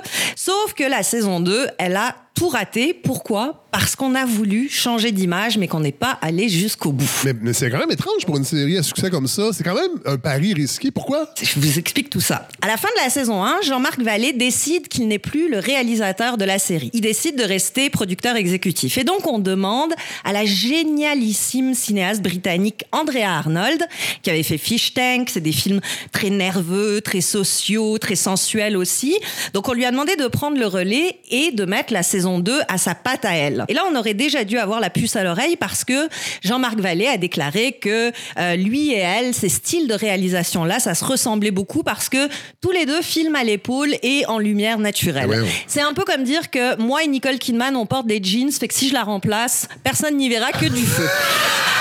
On va passer là-dessus. Arnold, elle a fait ce qu'on lui a demandé. Elle a pris le contrôle de la saison 2. Elle l'a vraiment mis à sa main, mais c'est là que l'histoire devient vraiment moche. HBO, David A. Kelly, et, qui est le, le créateur de la série, et Jean-Marc Vallée, ont, une fois que les, épisodes ont été tournés, décidé de repasser sur le tout Ah. pour unifier le style. C'est pas un peu paternaliste ça, Hélène Faradji? À peine, à peine. Donc en, en fait, on s'est arrangé pour que ça ne ressemble plus à de André Arnold, mais que ça re-ressemble à du Jean-Marc Vallée. Et le problème, c'est que c'était prévu depuis le début, sauf que personne n'avait prévenu Andrea Arnold. En gros, on voulait son nom, on voulait la caution d'une femme à la réalisation, mais on voulait pas son travail. Donc, on voulait l'image, mais on voulait pas l'image qu'elle que- était capable Mais de créer. est-ce que vous avez des sources Ah oui, pour oui, avancer eu- ça ou c'est votre filtre féministe qui mais, parle? mais quel filtre? Je vois pas du tout de quoi vous parlez. Euh, non, non, il y a eu un article très détaillé dans IndieWire Ouais, qui a raconté toute cette histoire assez moche. L'autre gros dossier de l'été, toujours lié à la mais, mais- question. mais comment Oui. réagit la réalisatrice? Bah, c'est mal, elle a le cœur brisé. Probablement qu'elle retouchera pas la télé avant un petit bout de temps. Autre gros dossier de l'été euh, qui est toujours lié à cette question d'image, c'est évidemment Once Upon a Time in Hollywood Ah de oui! Quentin Ça, c'est votre- Tarantino. Il faut le dire, c'est votre chouchou. C'est Ça, petit votre chouchou. objet de, de, de, de thèse de doctorat. Exactement, donc je le connais très bien, je l'aime beaucoup, je suis déjà allée le voir deux fois. que vous êtes notre crédibilité universitaire. Moi qui n'a même qui a à peine un deck. C'est vrai? Oui, que j'ai eu euh, à la toute fin au Cégep Saint-Laurent. J'étais déjà à l'université et j'ai eu 60 euh, en natation pour avoir mon deck. Bravo. J'ai pas fini mon bac. Ben, Alors, les jeunes à la maison, vous pouvez lâcher l'école, il y a moyen de réussir, c'est juste un petit peu plus long. C'est c'est long aussi avec un doctorat. hein. Euh, faut pas, faut pas se leurrer. Bref, Tarantino. Donc, euh, il raconte l'histoire d'une star de la télé, de son double cascadeur, qui sont un petit peu perdus dans le Hollywood de 1969, qui est un Hollywood en train de changer, et, eux deux sont déjà des has-been. Et je veux même pas rentrer dans le débat de est-ce que Tarantino avait le droit de réécrire l'histoire comme il l'a fait, parce que oui, évidemment qu'il avait le droit. C'est une fiction. Ça s'appelle Once Upon a Time. Il était une fois. C'est un conte. On a tous les droits. Mais ce que je trouve intéressant là-dedans, c'est que c'est surtout un cinéaste qui a essayé de changer une perception et qui s'est fait taper sur le museau en se faisant dire qu'il était sexiste et qu'il n'était pas de son temps. Pourquoi? Parce qu'il a décidé, spoiler, si vous l'avez pas vu, Ah. n'écoutez pas la suite. On a, le droit de, on a le droit de spoiler. Il y a une étude en France qui démontre que quand on sait la fin d'une histoire, on a plus de plaisir Ah, bon, bah qui à sait alors? découvrir. Non, mais pour vrai, c'est véridique sur un échantillon de 800 euh, personnes. C'est sûr que là, l'histoire, euh, c'est peut-être mieux de pas tout à Ok. fait connaître la fin, mais tant pis, on va, on va présumer que vous l'avez vu. la. Donc, Tarantino décide de laisser vivre Sharon Tate. Je vous rappelle, Oh, Sharon oui, oui. Tate, c'est cette actrice, une starlette hollywoodienne dans le Hollywood de 69, blonde, mignonne comme un cœur, qui avait fait à peine quelques apparitions dans Valley of the Dolls, euh, The Wrecking Crew ou Le bal des vampires de Polanski, dont elle était l'épouse, et elle s'apprêtait à avoir à être la mère de ses enfants parce que elle a été sauvagement assassinée par Charles Manson et ses débiles alors qu'elle était enceinte de Polanski. Et c'est ce que l'histoire a retenu. Euh, Sharon Tate, la victime de Manson. C'est la jeune femme enceinte assassinée. Mais qui parlait d'elle encore comme une actrice? Personne. Son nom est rentré dans l'histoire comme celui d'une victime. Et ce qu'a fait Tarantino dans son film, oui, bien sûr, il lui a sauvé la vie, mais surtout, il en a refait une actrice. Donc, il lui a rendu son agentivité. Exactement. Elle a quelques scènes où elle est jouée par Margot Robbie. Elle apparaît, elle est lumineuse, elle est enfantine. Elle va chercher un livre pour son mari. Elle va surtout au cinéma voir euh, son propre film et jouir de l'effet que sa performance a sur les, sur les spectateurs. c'est quand même une idée sur le plan créatif quand même super Assez génial, Ben oui, ben oui. assez génial. Elle a très peu de dialogue, c'est vrai, mais elle existe tout de même et elle existe en tant qu'actrice. Alors, c'est exactement ce que Tarantino a fait. Il a changé son image, il l'a fait passer de victime à actrice qu'elle était, ce qu'elle aurait dû rester si elle n'avait pas été assassinée. Un Alors, peu comme si Denis Villeneuve, là, pour les gens à la maison, si Denis Villeneuve faisait revivre Marcel Touga, peut-être. oh boy, ok. Ah, vous êtes en forme hein, pour le retour. euh. On poursuit. Donc, on a accusé Tarantino d'être réducteur, de pas la faire exister comme un personnage, d'être sexiste, mais jusqu'à preuve du contraire, c'est l'inverse. Parce que Ah oui. ce qui est sexiste, c'est de refuser de voir Sharon Tate comme autre chose qu'une victime. Euh, la faire redevenir le temps d'un film ce qu'elle était, c'est-à-dire une jeune aspirante actrice, fraîche, lumineuse, innocente, ben, c'est lui redonner son statut de femme à part entière et ne pas la cantonner dans un statut de victime. Sauf que non, la doxa a décidé que c'était mal. Est-ce que vous avez l'impression que le fait aussi que Sharon Tate était l'épouse, euh, je sais pas si elle était mariée, mais la, la conjointe de euh, Roman Polanski, qui lui aussi a un parfum, le scandale autour de lui, Oui. est-ce, que ça a joué un peu dans la perception de cette tentative de Tarantino de. C'est de- sûr que ça n'a pas aidé, mais je pense qu'on lui reproche surtout d'être revenu en arrière Ouais, et ouais, d'avoir montré un passé idéalisé, etc. Sauf que si on y réfléchit deux minutes, il a quand même refait de cette femme autre chose qu'une victime, ce qu'on devrait vouloir dans la C'est vie. le cinéma. Je veux dire, si on- s'il y a un endroit, où, en tout cas en création générale, où on peut faire. Je suis assez partisan de on fait ce qu'on veut, puis. euh, Bah, c'est moi tout, aussi, là. puis les gens jugeront, les Et gens sont fait. assez intelligents, sauf que là, on voit peut-être que non. Non. Finalement, non. Les gens sont Et finalement. Bref, donc ça, c'était pour mes deux exemples, mais c'est c'est de la petite bière à côté de la vraie grande question d'image que nous a posée Safia Nolan Ah, en sortant son nouveau clip pour la chanson Lesbian Breakup Song, clip où elle et d'autres femmes apparaissent flambettes au grand désespoir de Richard Martineau, Et Sophie Sophie- Durocher ouais, oui. et tous les autres qui n'ont vu dans ce clip qu'une provocation de plus. Peut-être que c'en est une, mais si on réfléchit avec cette question de changer d'image en tête, ce qu'on voit, c'est aussi une jeune femme qui a voulu pousser encore plus loin euh, l'image qu'on- d'elle-même qu'elle veut donner. C'est ce qui est intéressant avec Safia Nolin depuis le début, en fait. Excusez-moi, il y a un petit son, là. euh, Il y a un voisin ici qui a besoin de changer sa strap. dans son Pontiac euh, parisien euh, C'est le temps. 1988. Alors, Ah, là. Montréal, cette ville de douceur et de tranquillité, c'est tellement le fun. Donc Safia Nolin. Alors, euh, ce qui est intéressant avec elle, c'est pas euh, comme elle semble le dire depuis le début de euh, comment elle se crise, de comment elle se Non, non. présente au public, parce que nous aussi on s'en fout de comment elle se présente au public, mais c'est plutôt cette revendication qu'elle a l'air de faire, peut-être même sans le savoir, mais qu'un artiste ça n'a pas à avoir d'image, que ça que ça échappe à l'idée même d'image et que ce qui compte, c'est l'art qu'il produit. Euh, Mais c'est ce que oui, mais en même temps, c'est intéressant parce que elle, je pense que, en tout cas, j'ai l'impression que ce, ce- ce branding-là de pas d'image, c'est. Exactement, C'est ça qui est que intéressant aussi. c'est là que le bas blesse aussi, parce que euh, si on pense à d'autres gens qui s'en crissent et qui sont apparus comme ils voulaient devant les médias et les spectateurs, les Jean Leloup, les Bob Dylan, les Patti Smith, c'est vrai qu'on s'en foutait de comment ils se présentaient parce que leur vraie singularité, c'était d'abord et avant tout leur musique. C'était ça qu'ils présentaient au monde et ça avait préséance sur tout le reste. Mais dans le cas de Safia Nolin, sa musique est pas tout à fait au premier plan. En tout cas, pas avec ce clip, euh, dont, qui parle principalement d'une rupture amoureuse sur le mode long soupir monotone.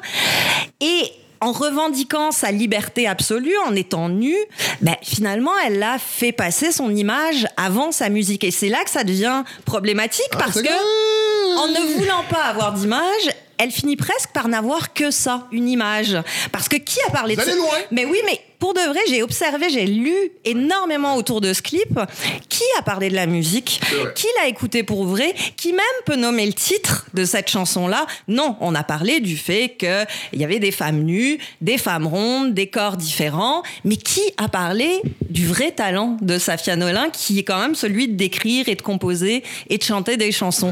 Absolument personne. Donc, je dis pas que c'est de sa faute, mais en voulant faire exploser l'image, en voulant faire exploser les, les clichés de représentation de, des femmes, en assumant que tous les corps doivent être vus, montrés, ben, elle a malheureusement restreint son, son champ, le champ de son action artistique à une pure image. Et c'est- dommage. Mais est-ce que, se, se- se peut-il que d'utiliser l'image donc dans un vidéoclip, par principe, ça noie un peu l'aspect musical et qu'il y aurait... Je pense que si le clip visuellement traduit une certaine idée qui est déjà dans la chanson, on se retrouve pas coincé avec ce problème-là. Ou alors on fait une série qui n'est que de la pure image. Elle aurait pu peut-être fait- faire un reportage photo ou euh, mais de l'associer à une musique, c'est comme de Vous n'avez dire pas l'impression que si... Parce que là, il y a un album, j'imagine, qui s'en vient bientôt. Vous n'avez pas l'impression que de faire une vidéo comme ça, ça va aider à peut-être porter l'attention sur l'album qui s'en vient ou... Peut-être. beaucoup de gens en parlent encore et je sais pas jusqu'à quel point ça va aider, mais, mais c'est intéressant comme ce que vous avancez parce que parce que c'est vrai, Colin, qu'on parle pas de la chanson. Ben, on parle pas de la Dans la chanson, puis je trouve ça un peu dommage. Euh, peut-être qu'il y avait aussi là matière à revendiquer, que peut-être que dans les paroles, dans le discours de la chanson, il y aurait eu moyen d'avancer des choses qui auraient pu passer par d'autres choses que la pure image. Je dis pas que c'est une mauvaise idée d'avoir fait ce clip-là, au contraire, mais peut-être que elle s'est un peu tirée dans le pied, euh, dans le sens où elle a fait passer une revendication visuelle qui n'était pas nécessairement supportée par un discours très établi ou très pensé ou très songé. recevoir des courriels, je pense, euh, Hélène, avec euh, ce Non, que vous mais dites non, là. mais je l'aime, hein. que c'est vous. Moi, si ça avait été moi qui, qui avait dit ça, je serais pendu. Présentement, je suis en train d'être pendu. Moi, je l'aime, je trouve ça très Oh important ce qu'elle a fait comme Ouais. geste. Oui. Mais je me demande juste si c'était le meilleur endroit et la meilleure chanson Parce pour le chaque faire. fois que Sophie Durocher fait des éditoriaux comme elle l'a fait ou elle comparait euh, Safia à Jenny Bouchard, ben, chaque fois que ça arrive, moi, je salue les gens qui euh, provoquent Sophie euh, Durocher. C'est vrai qu'on peut voir ça comme ça. Moi, je voulais surtout vous parler de tout ça parce que, qu'on le veuille ou non, on vit dans un monde d'images. Et contrairement à ce qu'on pense, contrairement à ce que Safia Nolin a essayé de nous prouver, ces images-là, elles sont pas diverses, multiples ou variées. On en a une et gare à nous si on essaye de la changer parce que ça nous colle à la peau bien plus que ce qu'on veut ou qu'on peut imaginer. Ben, merci beaucoup, Hélène Faradji. C'est pas pour rien que nous, on a choisi la balado comme euh, médium d'expression parce qu'on est absolument indépendant de l'image. non, c'est pas vrai. Mais euh, super, euh, vous avez brisé la glace, euh, Hélène, parce que c'est la première fois qu'on enregistre quelque chose. Alors, euh, vraiment, merci. Et on se retrouve, nous, le 27 septembre, parce que là, la, la- saison 2 va commencer officiellement le 27 septembre. On va être à Victoriaville et ça va être euh, ben, disponible sur toutes les plateformes vendredi, le 27 septembre. Et vous serez des nôtres pour cette magnifique saison qui, j'espère, sera très longue. Certainement. Bye.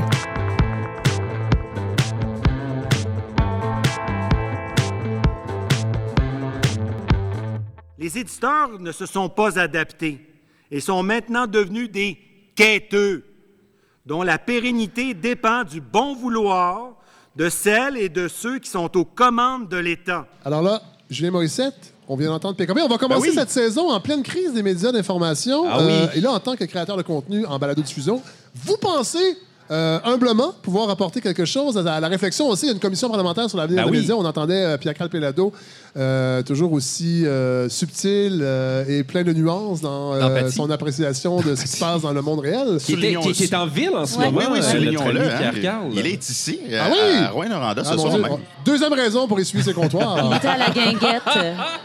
Ben oui, mais je, vais- je commence, Fred, en tentant de me racheter après avoir failli à ma tâche de citoyen québécois. Et là, je vous explique. Oui. Le 25 avril dernier, j'ai reçu un courriel de la part de la Commission de la culture et de l'éducation de l'Assemblée nationale adressé à Monsieur Julien Morissette. C'est moi, Julien. Morissette, on le rappelle, vous êtes euh, une des têtes dirigeantes de Transistor Média. Ah oui, qui produit euh, votre balado, Entre Fred. autres, que Euh, plein d'autres projets euh, Convergence. plus, plus accessoires. Convergence, mais Le bon, Glencore de la balado. Et on m'informait alors dans ce courriel qu'on préparait une commission sur l'avenir des médias québécois et que la commission voulait ben, recevoir un mémoire sur notre expérience en tant que boîte de production. Mon Dieu, OK, c'est de la crédibilité, ça. Ben quand même, mais en, en même temps, euh, je tente de me racheter aujourd'hui justement euh, parce que je veux offrir mon, mon point de vue sur la crise parce que je n'ai pas répondu à ce courriel. Je n'ai pas envoyé mon mémoire en PDF comme on me le Vous demandait. sentiez bien l'urgence à l'époque. About my paper, moi, je suis pas là si ça paye pas. Donc là, je vous offre, euh, je vais me positionner Oui. aujourd'hui Humblement. comme très, très, très humblement, euh, comme individu qui réfléchit beaucoup aussi aux industries culturelles et médiatiques parce que je, je détiens une maîtrise en communication Ah! à l'Université d'Ottawa en études des médias, euh, thèse de maîtrise qui a reçu une mention d'excellence. Wow! Je tiens à le- Bravo! juste, juste à le souligner. Ah, merci. Moi qui à peine un, un deck. Ouais, ça, on Ouais. rentrera pas là-dedans, là. pas à soir. Non. Mais bon, je finis de péter de la broue ou de me donner en spectacle, comme Oui. l'a dit euh, PKP cette Oui. semaine à notre amie Catherine. Ben, pour remettre en contexte, on est en pleine commission sur l'avenir des médias d'information. Le groupe Capital Média a annoncé le 19 août dernier euh, bon, son avis d'intention pour se placer sous la protection de la loi sur la faillite et de l'insolvabilité. Ça, c'est quatre ans après que Martin Cochon ait racheté les quotidiens à Jessica Oui. en 2015. Les, qui- les quotidiens que, en fait, c'est ça, que Jessica ne voulait plus. que c'est ça, et Cochon a essayé d'avoir du qu'on succès. dit cochon. Cochon. je sais, mais chaque fois j'essaye, puis ça sort juste cochon. Puis juste le fun. Non, mais j'essaye aujourd'hui de ne pas me réjouir de l'échec d'un ancien libéral, mais j'y arrive juste pas. Je suis vraiment désolé. Donc, le groupe Capital Média regroupe Le Soleil de Québec, La Tribune à Sherbrooke, Le Nouvelliste de Trois-Rivières, Le Droit d'Ottawa-Gatineau, La, Voix de l'Est à Granby et Le Quotidien de Chicoutimi. On dit que les revenus des quotidiens ont diminué de plus de 50% en 10 ans, les revenus publicitaires. Et étant originaire et résident de l'Outaouais, euh, je peux vous dire à quel point le droit à Ottawa-Gatineau, c'est tellement essentiel Ouais. pour l'information. Ben oui. Euh, les- la grosse salle de nouvelles de Radio-Canada à Ottawa-Gatineau n'arrive pas à la cheville du droit et il y a une fraction des journalistes. Donc, c'est super important. Puis même, moi, après avoir passé cinq ans à Ottawa, à Radio-Canada, euh, j'ai quitté après avoir fait une tonne, de, une centaine de balados documentaires d'information, mais je sentais que je servais mieux ma communauté en faisant ce travail, Ah, finalement, comme travailleur autonome et éventuellement comme fondateur d'une boîte de prod de Ouais. podcasts. Et c'est là que j'ai dû trouver, développer une façon, disons, alternative de créer du contenu et de générer des revenus. Et on modèle. est vraiment dans les nouveaux modèles Ouais. en ce moment. Ouais. Et je dis pas que les médias traditionnels ont passé les dernières décennies à, à faire l'autruche et à, à ne pas avancer, ne pas évoluer, comme le disait euh, un peu plus euh, directement Oui. Pierre-Carl Pellado cette semaine, comme on, comme on l'entendait. Mais je pense qu'on peut s'inspirer du nouvel écosystème de podcasts québécois pour trouver des pistes de solutions. Oui. Je vous décline ça en trois points. Premier point qui est très évident pour moi, il faut adapter le contenu et les contenants aux habitudes de consommation. Ça peut avoir l'air simple, mais c'est pas tout le monde qui le réalise. Je prends un exemple. Après avoir bâché un peu Radio-Canada, Rad fait très bien l'exercice Oui. de s'adapter aux nouvelles façons Rad, de est le- le- consommer. le- la plateforme de journalisme, euh, De- un peu décoincée. On a donné carte blanche Oui. finalement à ces gens. On C'est fait. C'est le laboratoire de journalisme de Radio-Canada. C'est- le terme utilisé. Ah, J'ai l'impression de lire un communiqué de presse de Radio-Canada. Merci, Félix. Ça fait Mais plaisir. on, on fait, on fait le Vous avez travaillé là-bas, Félix? Je suis dirait, là pour hein, ça. Vraiment, vous Mais représentez D'ailleurs, bien. ça ça m'a beaucoup fait penser à Bande à part. Oui. Eh, eh, c'est littéralement. c'est c'était- ça. Bande à part était un laboratoire. Ce qu'on faisait pour la culture, on le fait, c'est ça, pour l'information maintenant. Il y a de plus en plus de gens qui écoutent les balados-diffusion euh, au Canada, en français comme en anglais. Et je me demande pourquoi euh, il y a si peu de balados d'information. Le New York Times a augmenté ses ventes publicitaires et ses abonnements grâce au podcast The Daily, qui est écouté par des vrai. millions de personnes Ouais. partout sur la planète, pas juste aux États-Unis. Le Wall Street Journal vient de lancer The Journal en partenariat avec Gimlet, qui est une grosse boîte de production en balado qui vient d'être achetée par Spotify pour la coquette somme de 220 millions US. Et le Washington Post est sur TikTok.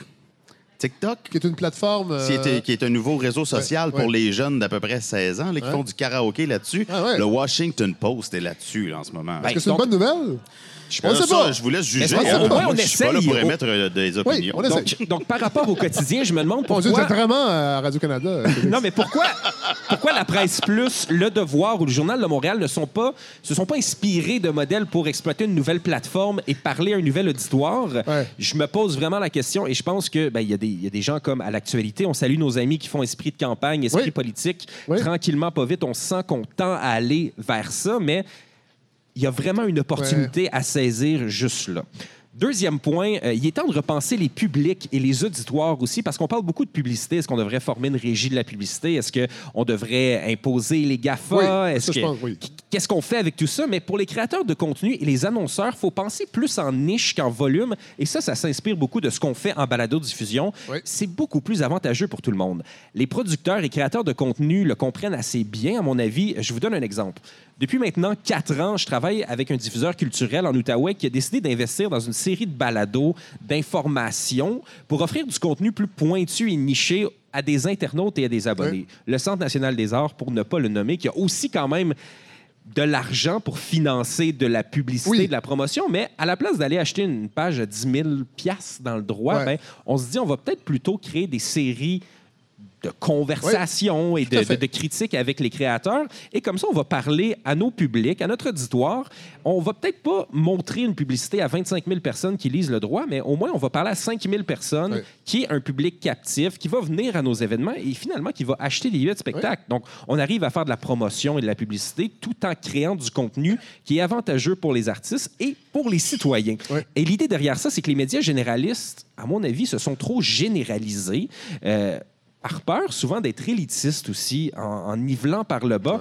Il faut garder, à mon avis, une rigueur dans la couverture d'actualité, euh, politique comme culturelle et sociale. Et je pense que comme ça, on va pouvoir aller rechercher un certain public Mais, qui est euh, sexy pour les annonceurs. Moi, je peux vous le dire, on n'en est pas encore là avec le- la balado ici, euh, d'aller chercher des commanditaires. On, on- on y réfléchit. Mais les commentaires que je reçois depuis l'année passée, c'est qu'on prend le temps et qu'on est parfois un peu dans le pointu. Je- je- C'est pas la spécialité ici, mais quand même, on n'a pas peur. Et moi, je le sais pour travailler dans les grands médias, télé-radio, qu'on a donc peur que les gens changent de poste si on lâche l'humour, si on lâche le léger.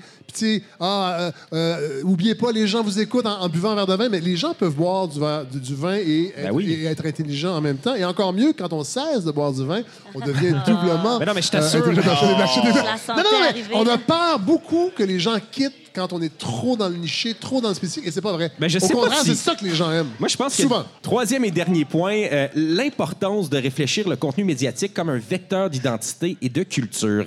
Qui dit culture québécoise quand même, et même culture canadienne, dit Oui. subvention. Oui. Et là, je vais citer l'excellent euh, point de vue d'Isabelle Haché Ah qui a oui, été tout à publié dans la presse plus cette semaine. Elle dit en 2015, pas moins de 6,2 milliards de subventions ont été versées à plus de 230 secteurs d'activité au Québec. Le gouvernement subventionne les jeux vidéo, le taxi, la foresterie, l'aéronautique, les services funéraires. Et ça, ça n'a rien de scandaleux. Ça crée de l'emploi, des retombées économiques. Alors pourquoi pas la presse écrite? Et ça, c'est très vrai. Et je veux faire un lien avec la balado-diffusion parce que les conseils des arts et les entités qui subventionnent et financent la création, euh, la production et la diffusion se multiplient. Et ça, ça donne de l'air à notre écosystème qui est encore euh, naissant, qui est encore assez jeune. Je pense au CALC, au CAC, le Conseil des arts euh, du Canada, qui finance des projets documentaires. Il y a le Fonds des médias du Canada aussi qui ouvre leurs enveloppes tranquillement, pas vite. On peut donc financer comme ça l'information par des mesures récurrentes, comme des crédits d'impôt, mais aussi avec des bourses ou des subventions pour des projets dans les petits et dans les grands médias. Et en guise de conclusion, je sais que mon, mon point de vue peut avoir l'air assez euh, optimiste ou peut-être même naïf, parce que je parle au nom d'une industrie naissante au Québec, la balado, euh, et Transistor Média n'a que quelques mois d'existence. On n'a pas été fondé il y a 100 ans comme, euh, comme le droit ou le soleil, mais je vois des, des grandes bannières, des grandes entités comme Québécois avec Cube Radio investir des sommes astronomiques. Télé-Québec qui devient un producteur de plus en plus reconnu en, en podcast. Radio-Canada qui est proactif en matière de balado et qui nous, de, plus en plus, qui réussit à nous offrir des, contenus intéressants, euh, des petites boîtes qui naissent et qui deviennent importantes dans notre écosystème. Je veux donc remettre cette chronique avec quelques mois de retard à la Commission de la culture et de l'éducation de l'Assemblée nationale. euh, en souhaitant qu'il y ait des liens qui se créent entre les médias d'information et les créateurs de balado-diffusion. Et ça, c'est signé Monsieur Julien Morissette. Ah, merci, Jean Morissette. Belle réflexion. Mais, vous parlez des grands joueurs et, et cette, cette- qu'il y ait une communication. Et j'espère qu'on va être capable d'avoir un écosystème, entre autres en balado, qui va être varié Oui. et qu'on ne tombe pas dans l'ancien modèle où les grands diffuseurs vont s'accaparer le marché. Parce que, bon, je l'ai dit au début de la balado, on va lancer la campagne de financement participatif dès le 15 septembre. Ça va durer 90 jours. On vise un objectif de 60 000 pour financer 20 euh, épisodes. Donc, être capable que tout le monde autour de la table soit rémunéré. Et c'est pas que tant que soit- ça non plus, Non, c'est pas tant que ça. En, en se fiant sur la générosité des, des- des- des- auditeurs et des auditrices. Donc, de créer un sentiment d'appartenance. Et je trouve que la balado le permet bien. Et en tout cas, on va voir, on explore. C'est un terrain de jeu. Moi, j'ai, moi, j'ai confiance, mais on se lance un peu dans l'inconnu. Mais j'espère qu'on va quand même être capable d'avoir un écosystème varié où il y aura des plus grands, des plus petits, un, un côté plus je dirais... euh, Punk? punk, euh, exactement. Et euh, cette balado-là, ce projet-là que j'ai fait avec, avec vous, et là, je vais te tutoyer, Julien, parce que Oh. tu es un des premiers à qui j'en ai parlé. Oui. Puis je savais que tu avais déjà une crédibilité, que je t'entendais à la radio, que tu connaissais la balado, et ça a donné le gros go de me dire, hey, je peux y aller. On s'en est parlé à Val d'Or. À Val d'Or, À Val d'Or, il y a deux, il y a deux ans, en fait. Ouais. Alors, voilà. Mais merci, Julien Morissette. Et là, on va terminer avec Inès Talby. Oui. Ah! Et là, vous, oui. Et vous allez nous parler, euh, Inès, je reviens avec le vouvoiement, qui va peut-être tomber au cours de la saison, mais moi, j'aime bien le vouvoiement. Il y a une saine distance qui s'installe. Ouais. Euh, J'aime quand- j'aime la distance. Oui, et quand on a des invités qu'on aime moins, Ouais, ça paraît pas. ça paraît pas avec le vouvoiement. On peut les mépriser avec euh, beaucoup de respect. et moi, quand je trouve qu'on mélange le mépris et le respect, c'est toujours agréable. Faudrait qu'on Euh, arrête c'est de pas- parler de Gilles Bernier. Là. non, non, non. Non, c'est pas Gilles le problème, c'est tout ce qui est venu après lui. Euh, Inès, oui. Euh, vous avez un lien euh, particulier avec le FME et avec cet endroit où nous sommes ici. euh, Un petit peu. Allez-y, expliquez-nous ça. Ben moi, j'ai des fois, je fais de la musique. On l'oublie, ça. Vous êtes Ouais. une fille de musique? Je suis une fille de musique. euh, Vous avez créé La Renarde, ce oui. fabuleux spectacle. Oui, puis euh, mais il y a six Julien. ans, j'avais sorti mon projet solo à moi. Mais voyons donc. Ouais, ouais, puis là, j'étais invitée ici. Ouais. Et j'ai joué dans ce bar qui, qui avait un autre nom, euh, Ça s'appelait comment? chez Bob. Chez Bob. Ouais. Et là, je jouais trois soirs ici, en fait, en 5 à 7 à Oui. peu près, trois jours de suite. Et c'était incroyable. Oui, hein? C'était plein à chaque fois. Danny Placard, qui, qui venait jouer le lendemain de notre première, a dû aller chercher des CD à la maison Qui était dans son placard. qui était dans son placard. Bouh! Comment c'est tard? Comment c'est tard? Puis euh, donc voilà, on, a- on, on était là, on a été accueillis comme ça n'a pas de Bon. sens d'être accueillis. Donc euh, vive le FME. Alors, avez- vive là, je vous sens fébrile ce soir. Je suis très fébrile. J'ai écrit une petite euh, lettre. Ah, allez-y. Genre. Oui. On va vous écouter, Inès. Donc, Frédéric, Oh, mon Dieu, ça commence mal. là, j'ai besoin de votre sagesse et de votre grand savoir de tout. Voulez-vous bien me dire qu'est-ce que mon utérus Ah, a mon de si extraordinaire? OK, on est ailleurs. pour que plein de monsieur, messieurs et quelques petites ma- madames s'y intéressent tant? On dirait que je fais juste parler de ça, Oui, entendre parler de ça, lire sur cela, et là, là, là, c'est lourd. Mais là, Andrew et son lieutenant sont en train de chirer Oh! Habile. ce- pardon, avec leur ambivalence. L'avorte- la- L'avortement est. euh, c'est comme s'ils disaient Ah, on est- on n'est pas down avec ça, mais on veut quand même essayer de changer les choses, mais pas tant. Mais on veut quand même étudier le dossier, quand même. C'est vraiment hypothétique. que Peut-être que non, mais oui. C'est Ouais. ce qu'on a lu dans les médias. J'imagine qu'ils veulent pas perdre leurs précieux supporters de l'Ouest et non plus, euh, ils veulent aussi, en fait, gagner les réactionnaires qui tolèrent le progrès à l'Est. Que se passe-t-il, Frédéric? Pourquoi le retour de ce débat? Morgan Taylor doit se tortiller dans sa tombe comme un faux fœtus du film Unplanned. C'est foncièrement épuisant. Reculer, moi, ça me tire du jus. Fait que dernièrement, j'ai décidé de dire pro-choix aussi. Pro-choix et anti-choix. Ah. Parce que être pro-choix, c'est pas nécessairement être contre la vie. Puis être pro-vie, c'est c'est pas nécessairement des gens qui sont toujours pro de la vie, du monde en vie. Puis moi, je suis super pour la vie. hein. J'aime les gens, pour les gens, pour leur bien, pour leur choix. Mettons, quand je regarde les photos du WordPress au marché Bon Secours en ce moment, j'ai À Montréal? les ouais, à Montréal, au marché Bon Secours. J'ai les ouïes qui se mêlent et qui me donnent la nausée tellement la terre va pas là, mais elle va pas du tout. Comment ça, il y a 8,4 millions de personnes en danger de mort imminente et 22 millions d'âmes dépendantes de l'aide humanitaire au Yémen en ce moment-là? Des humains, des vrais humains vivants qui souffrent puis qu'on laisse comme croupir sans trop y penser. Là, moi, ça me donne le goût de crier, à me faire vibrer les os quand je vois une image d'enfants qui hurlent dans le néant parce qu'on les sépare de leur famille, qu'on les laisse dans la famine comme de la vieille vermine. Je sais, c'est pas de ma faute. c'est pas de ma faute leur vie, je peux pas sauver la terre toute seule, puis je veux pas être la fille lourde qui parle tout le temps de la misère du monde. C'est bien parti. Puis là, on m'invitera plus dans des soupers. puis je pourrai plus boire du vin nature en racontant des potins sur près de Savard. Ah, il y en a si peu. Mais reste que je suis, moi, là, une, une- une femme privilégiée qui s'est pas fait arracher le clitoris, c'est léger, et qui a un toit sécuritaire sur sa tête à chaque soir. Fait que je me sens conne, je me sens inutile, puis je me trouve inutile. Ces gens-là, c'est eux la vie. Que c'est donc estifie qu'il faut pour qu'on se concentre sur les vraies choses immensément urgentes. Nos infirmières vivantes qui s'occupent des fœtus qui sont rendus des enfants vivants. Nos préposés aux bénéficiaires qui portent nos couches au salaire minimum. Nos aînés qui se font laver de peine et de misère après avoir mangé des patates pilées tièdes. Eux, on est-tu pro pour eux? Peut-être peut que je comprends pas bien la définition du mot vie. Ça serait pas la première fois que je me retrouve dans le champ, vous me diriez. Mais je sais juste que j'ai pas la science infuse. Puis, mais être pro-choix, je considère que de, de me dire que je suis anti-choix ou pro-choix, mais pro-choix, donc contre la vie, je considère que c'est très méprisant et faux de me considérer comme ça, comme un venin, venin mortifère. Les humains, moi, je les aime. Je sais, je sais, Frédéric, que vous trouvez ça dégoûtant comme statement. Je n'irai pas jusque-là, mais. Mais je le dis, je souille vos micros avec mon délicat amour envers l'entropien. Je capote sur ma filleule de 7 ans qui comprend mon ironie avant tout le monde. Sur mon papa qui me dit du bout des lèvres de patriarche tunisien de 73 ans, je t'aime. Ces trois syllabes deviennent un concerto forté dans ma cage thoracique. Trois syllabes qui, lui, a jamais entendu de la bouche de son propre géniteur. Je capote quand j'entends le son d'un rire qui jaillit d'autrui à cause d'une petite blaguette que je viens de faire. Le rire. Le rire, je me suis toujours dit que le rire était comme le frère jumeau de l'orgasme. Comme une genre de, de jouissance, mais en claquette. Ah, intéressant. Donc, je vous ai donc, tous laissé le temps de dire. Un peu plus plate, donc.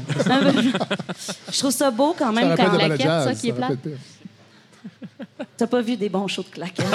Ça, ça, Je vais t'emmener voir des Comme shows des- de tout comme claquettes. des millions de Québécois ça, c'est certain. Ouais.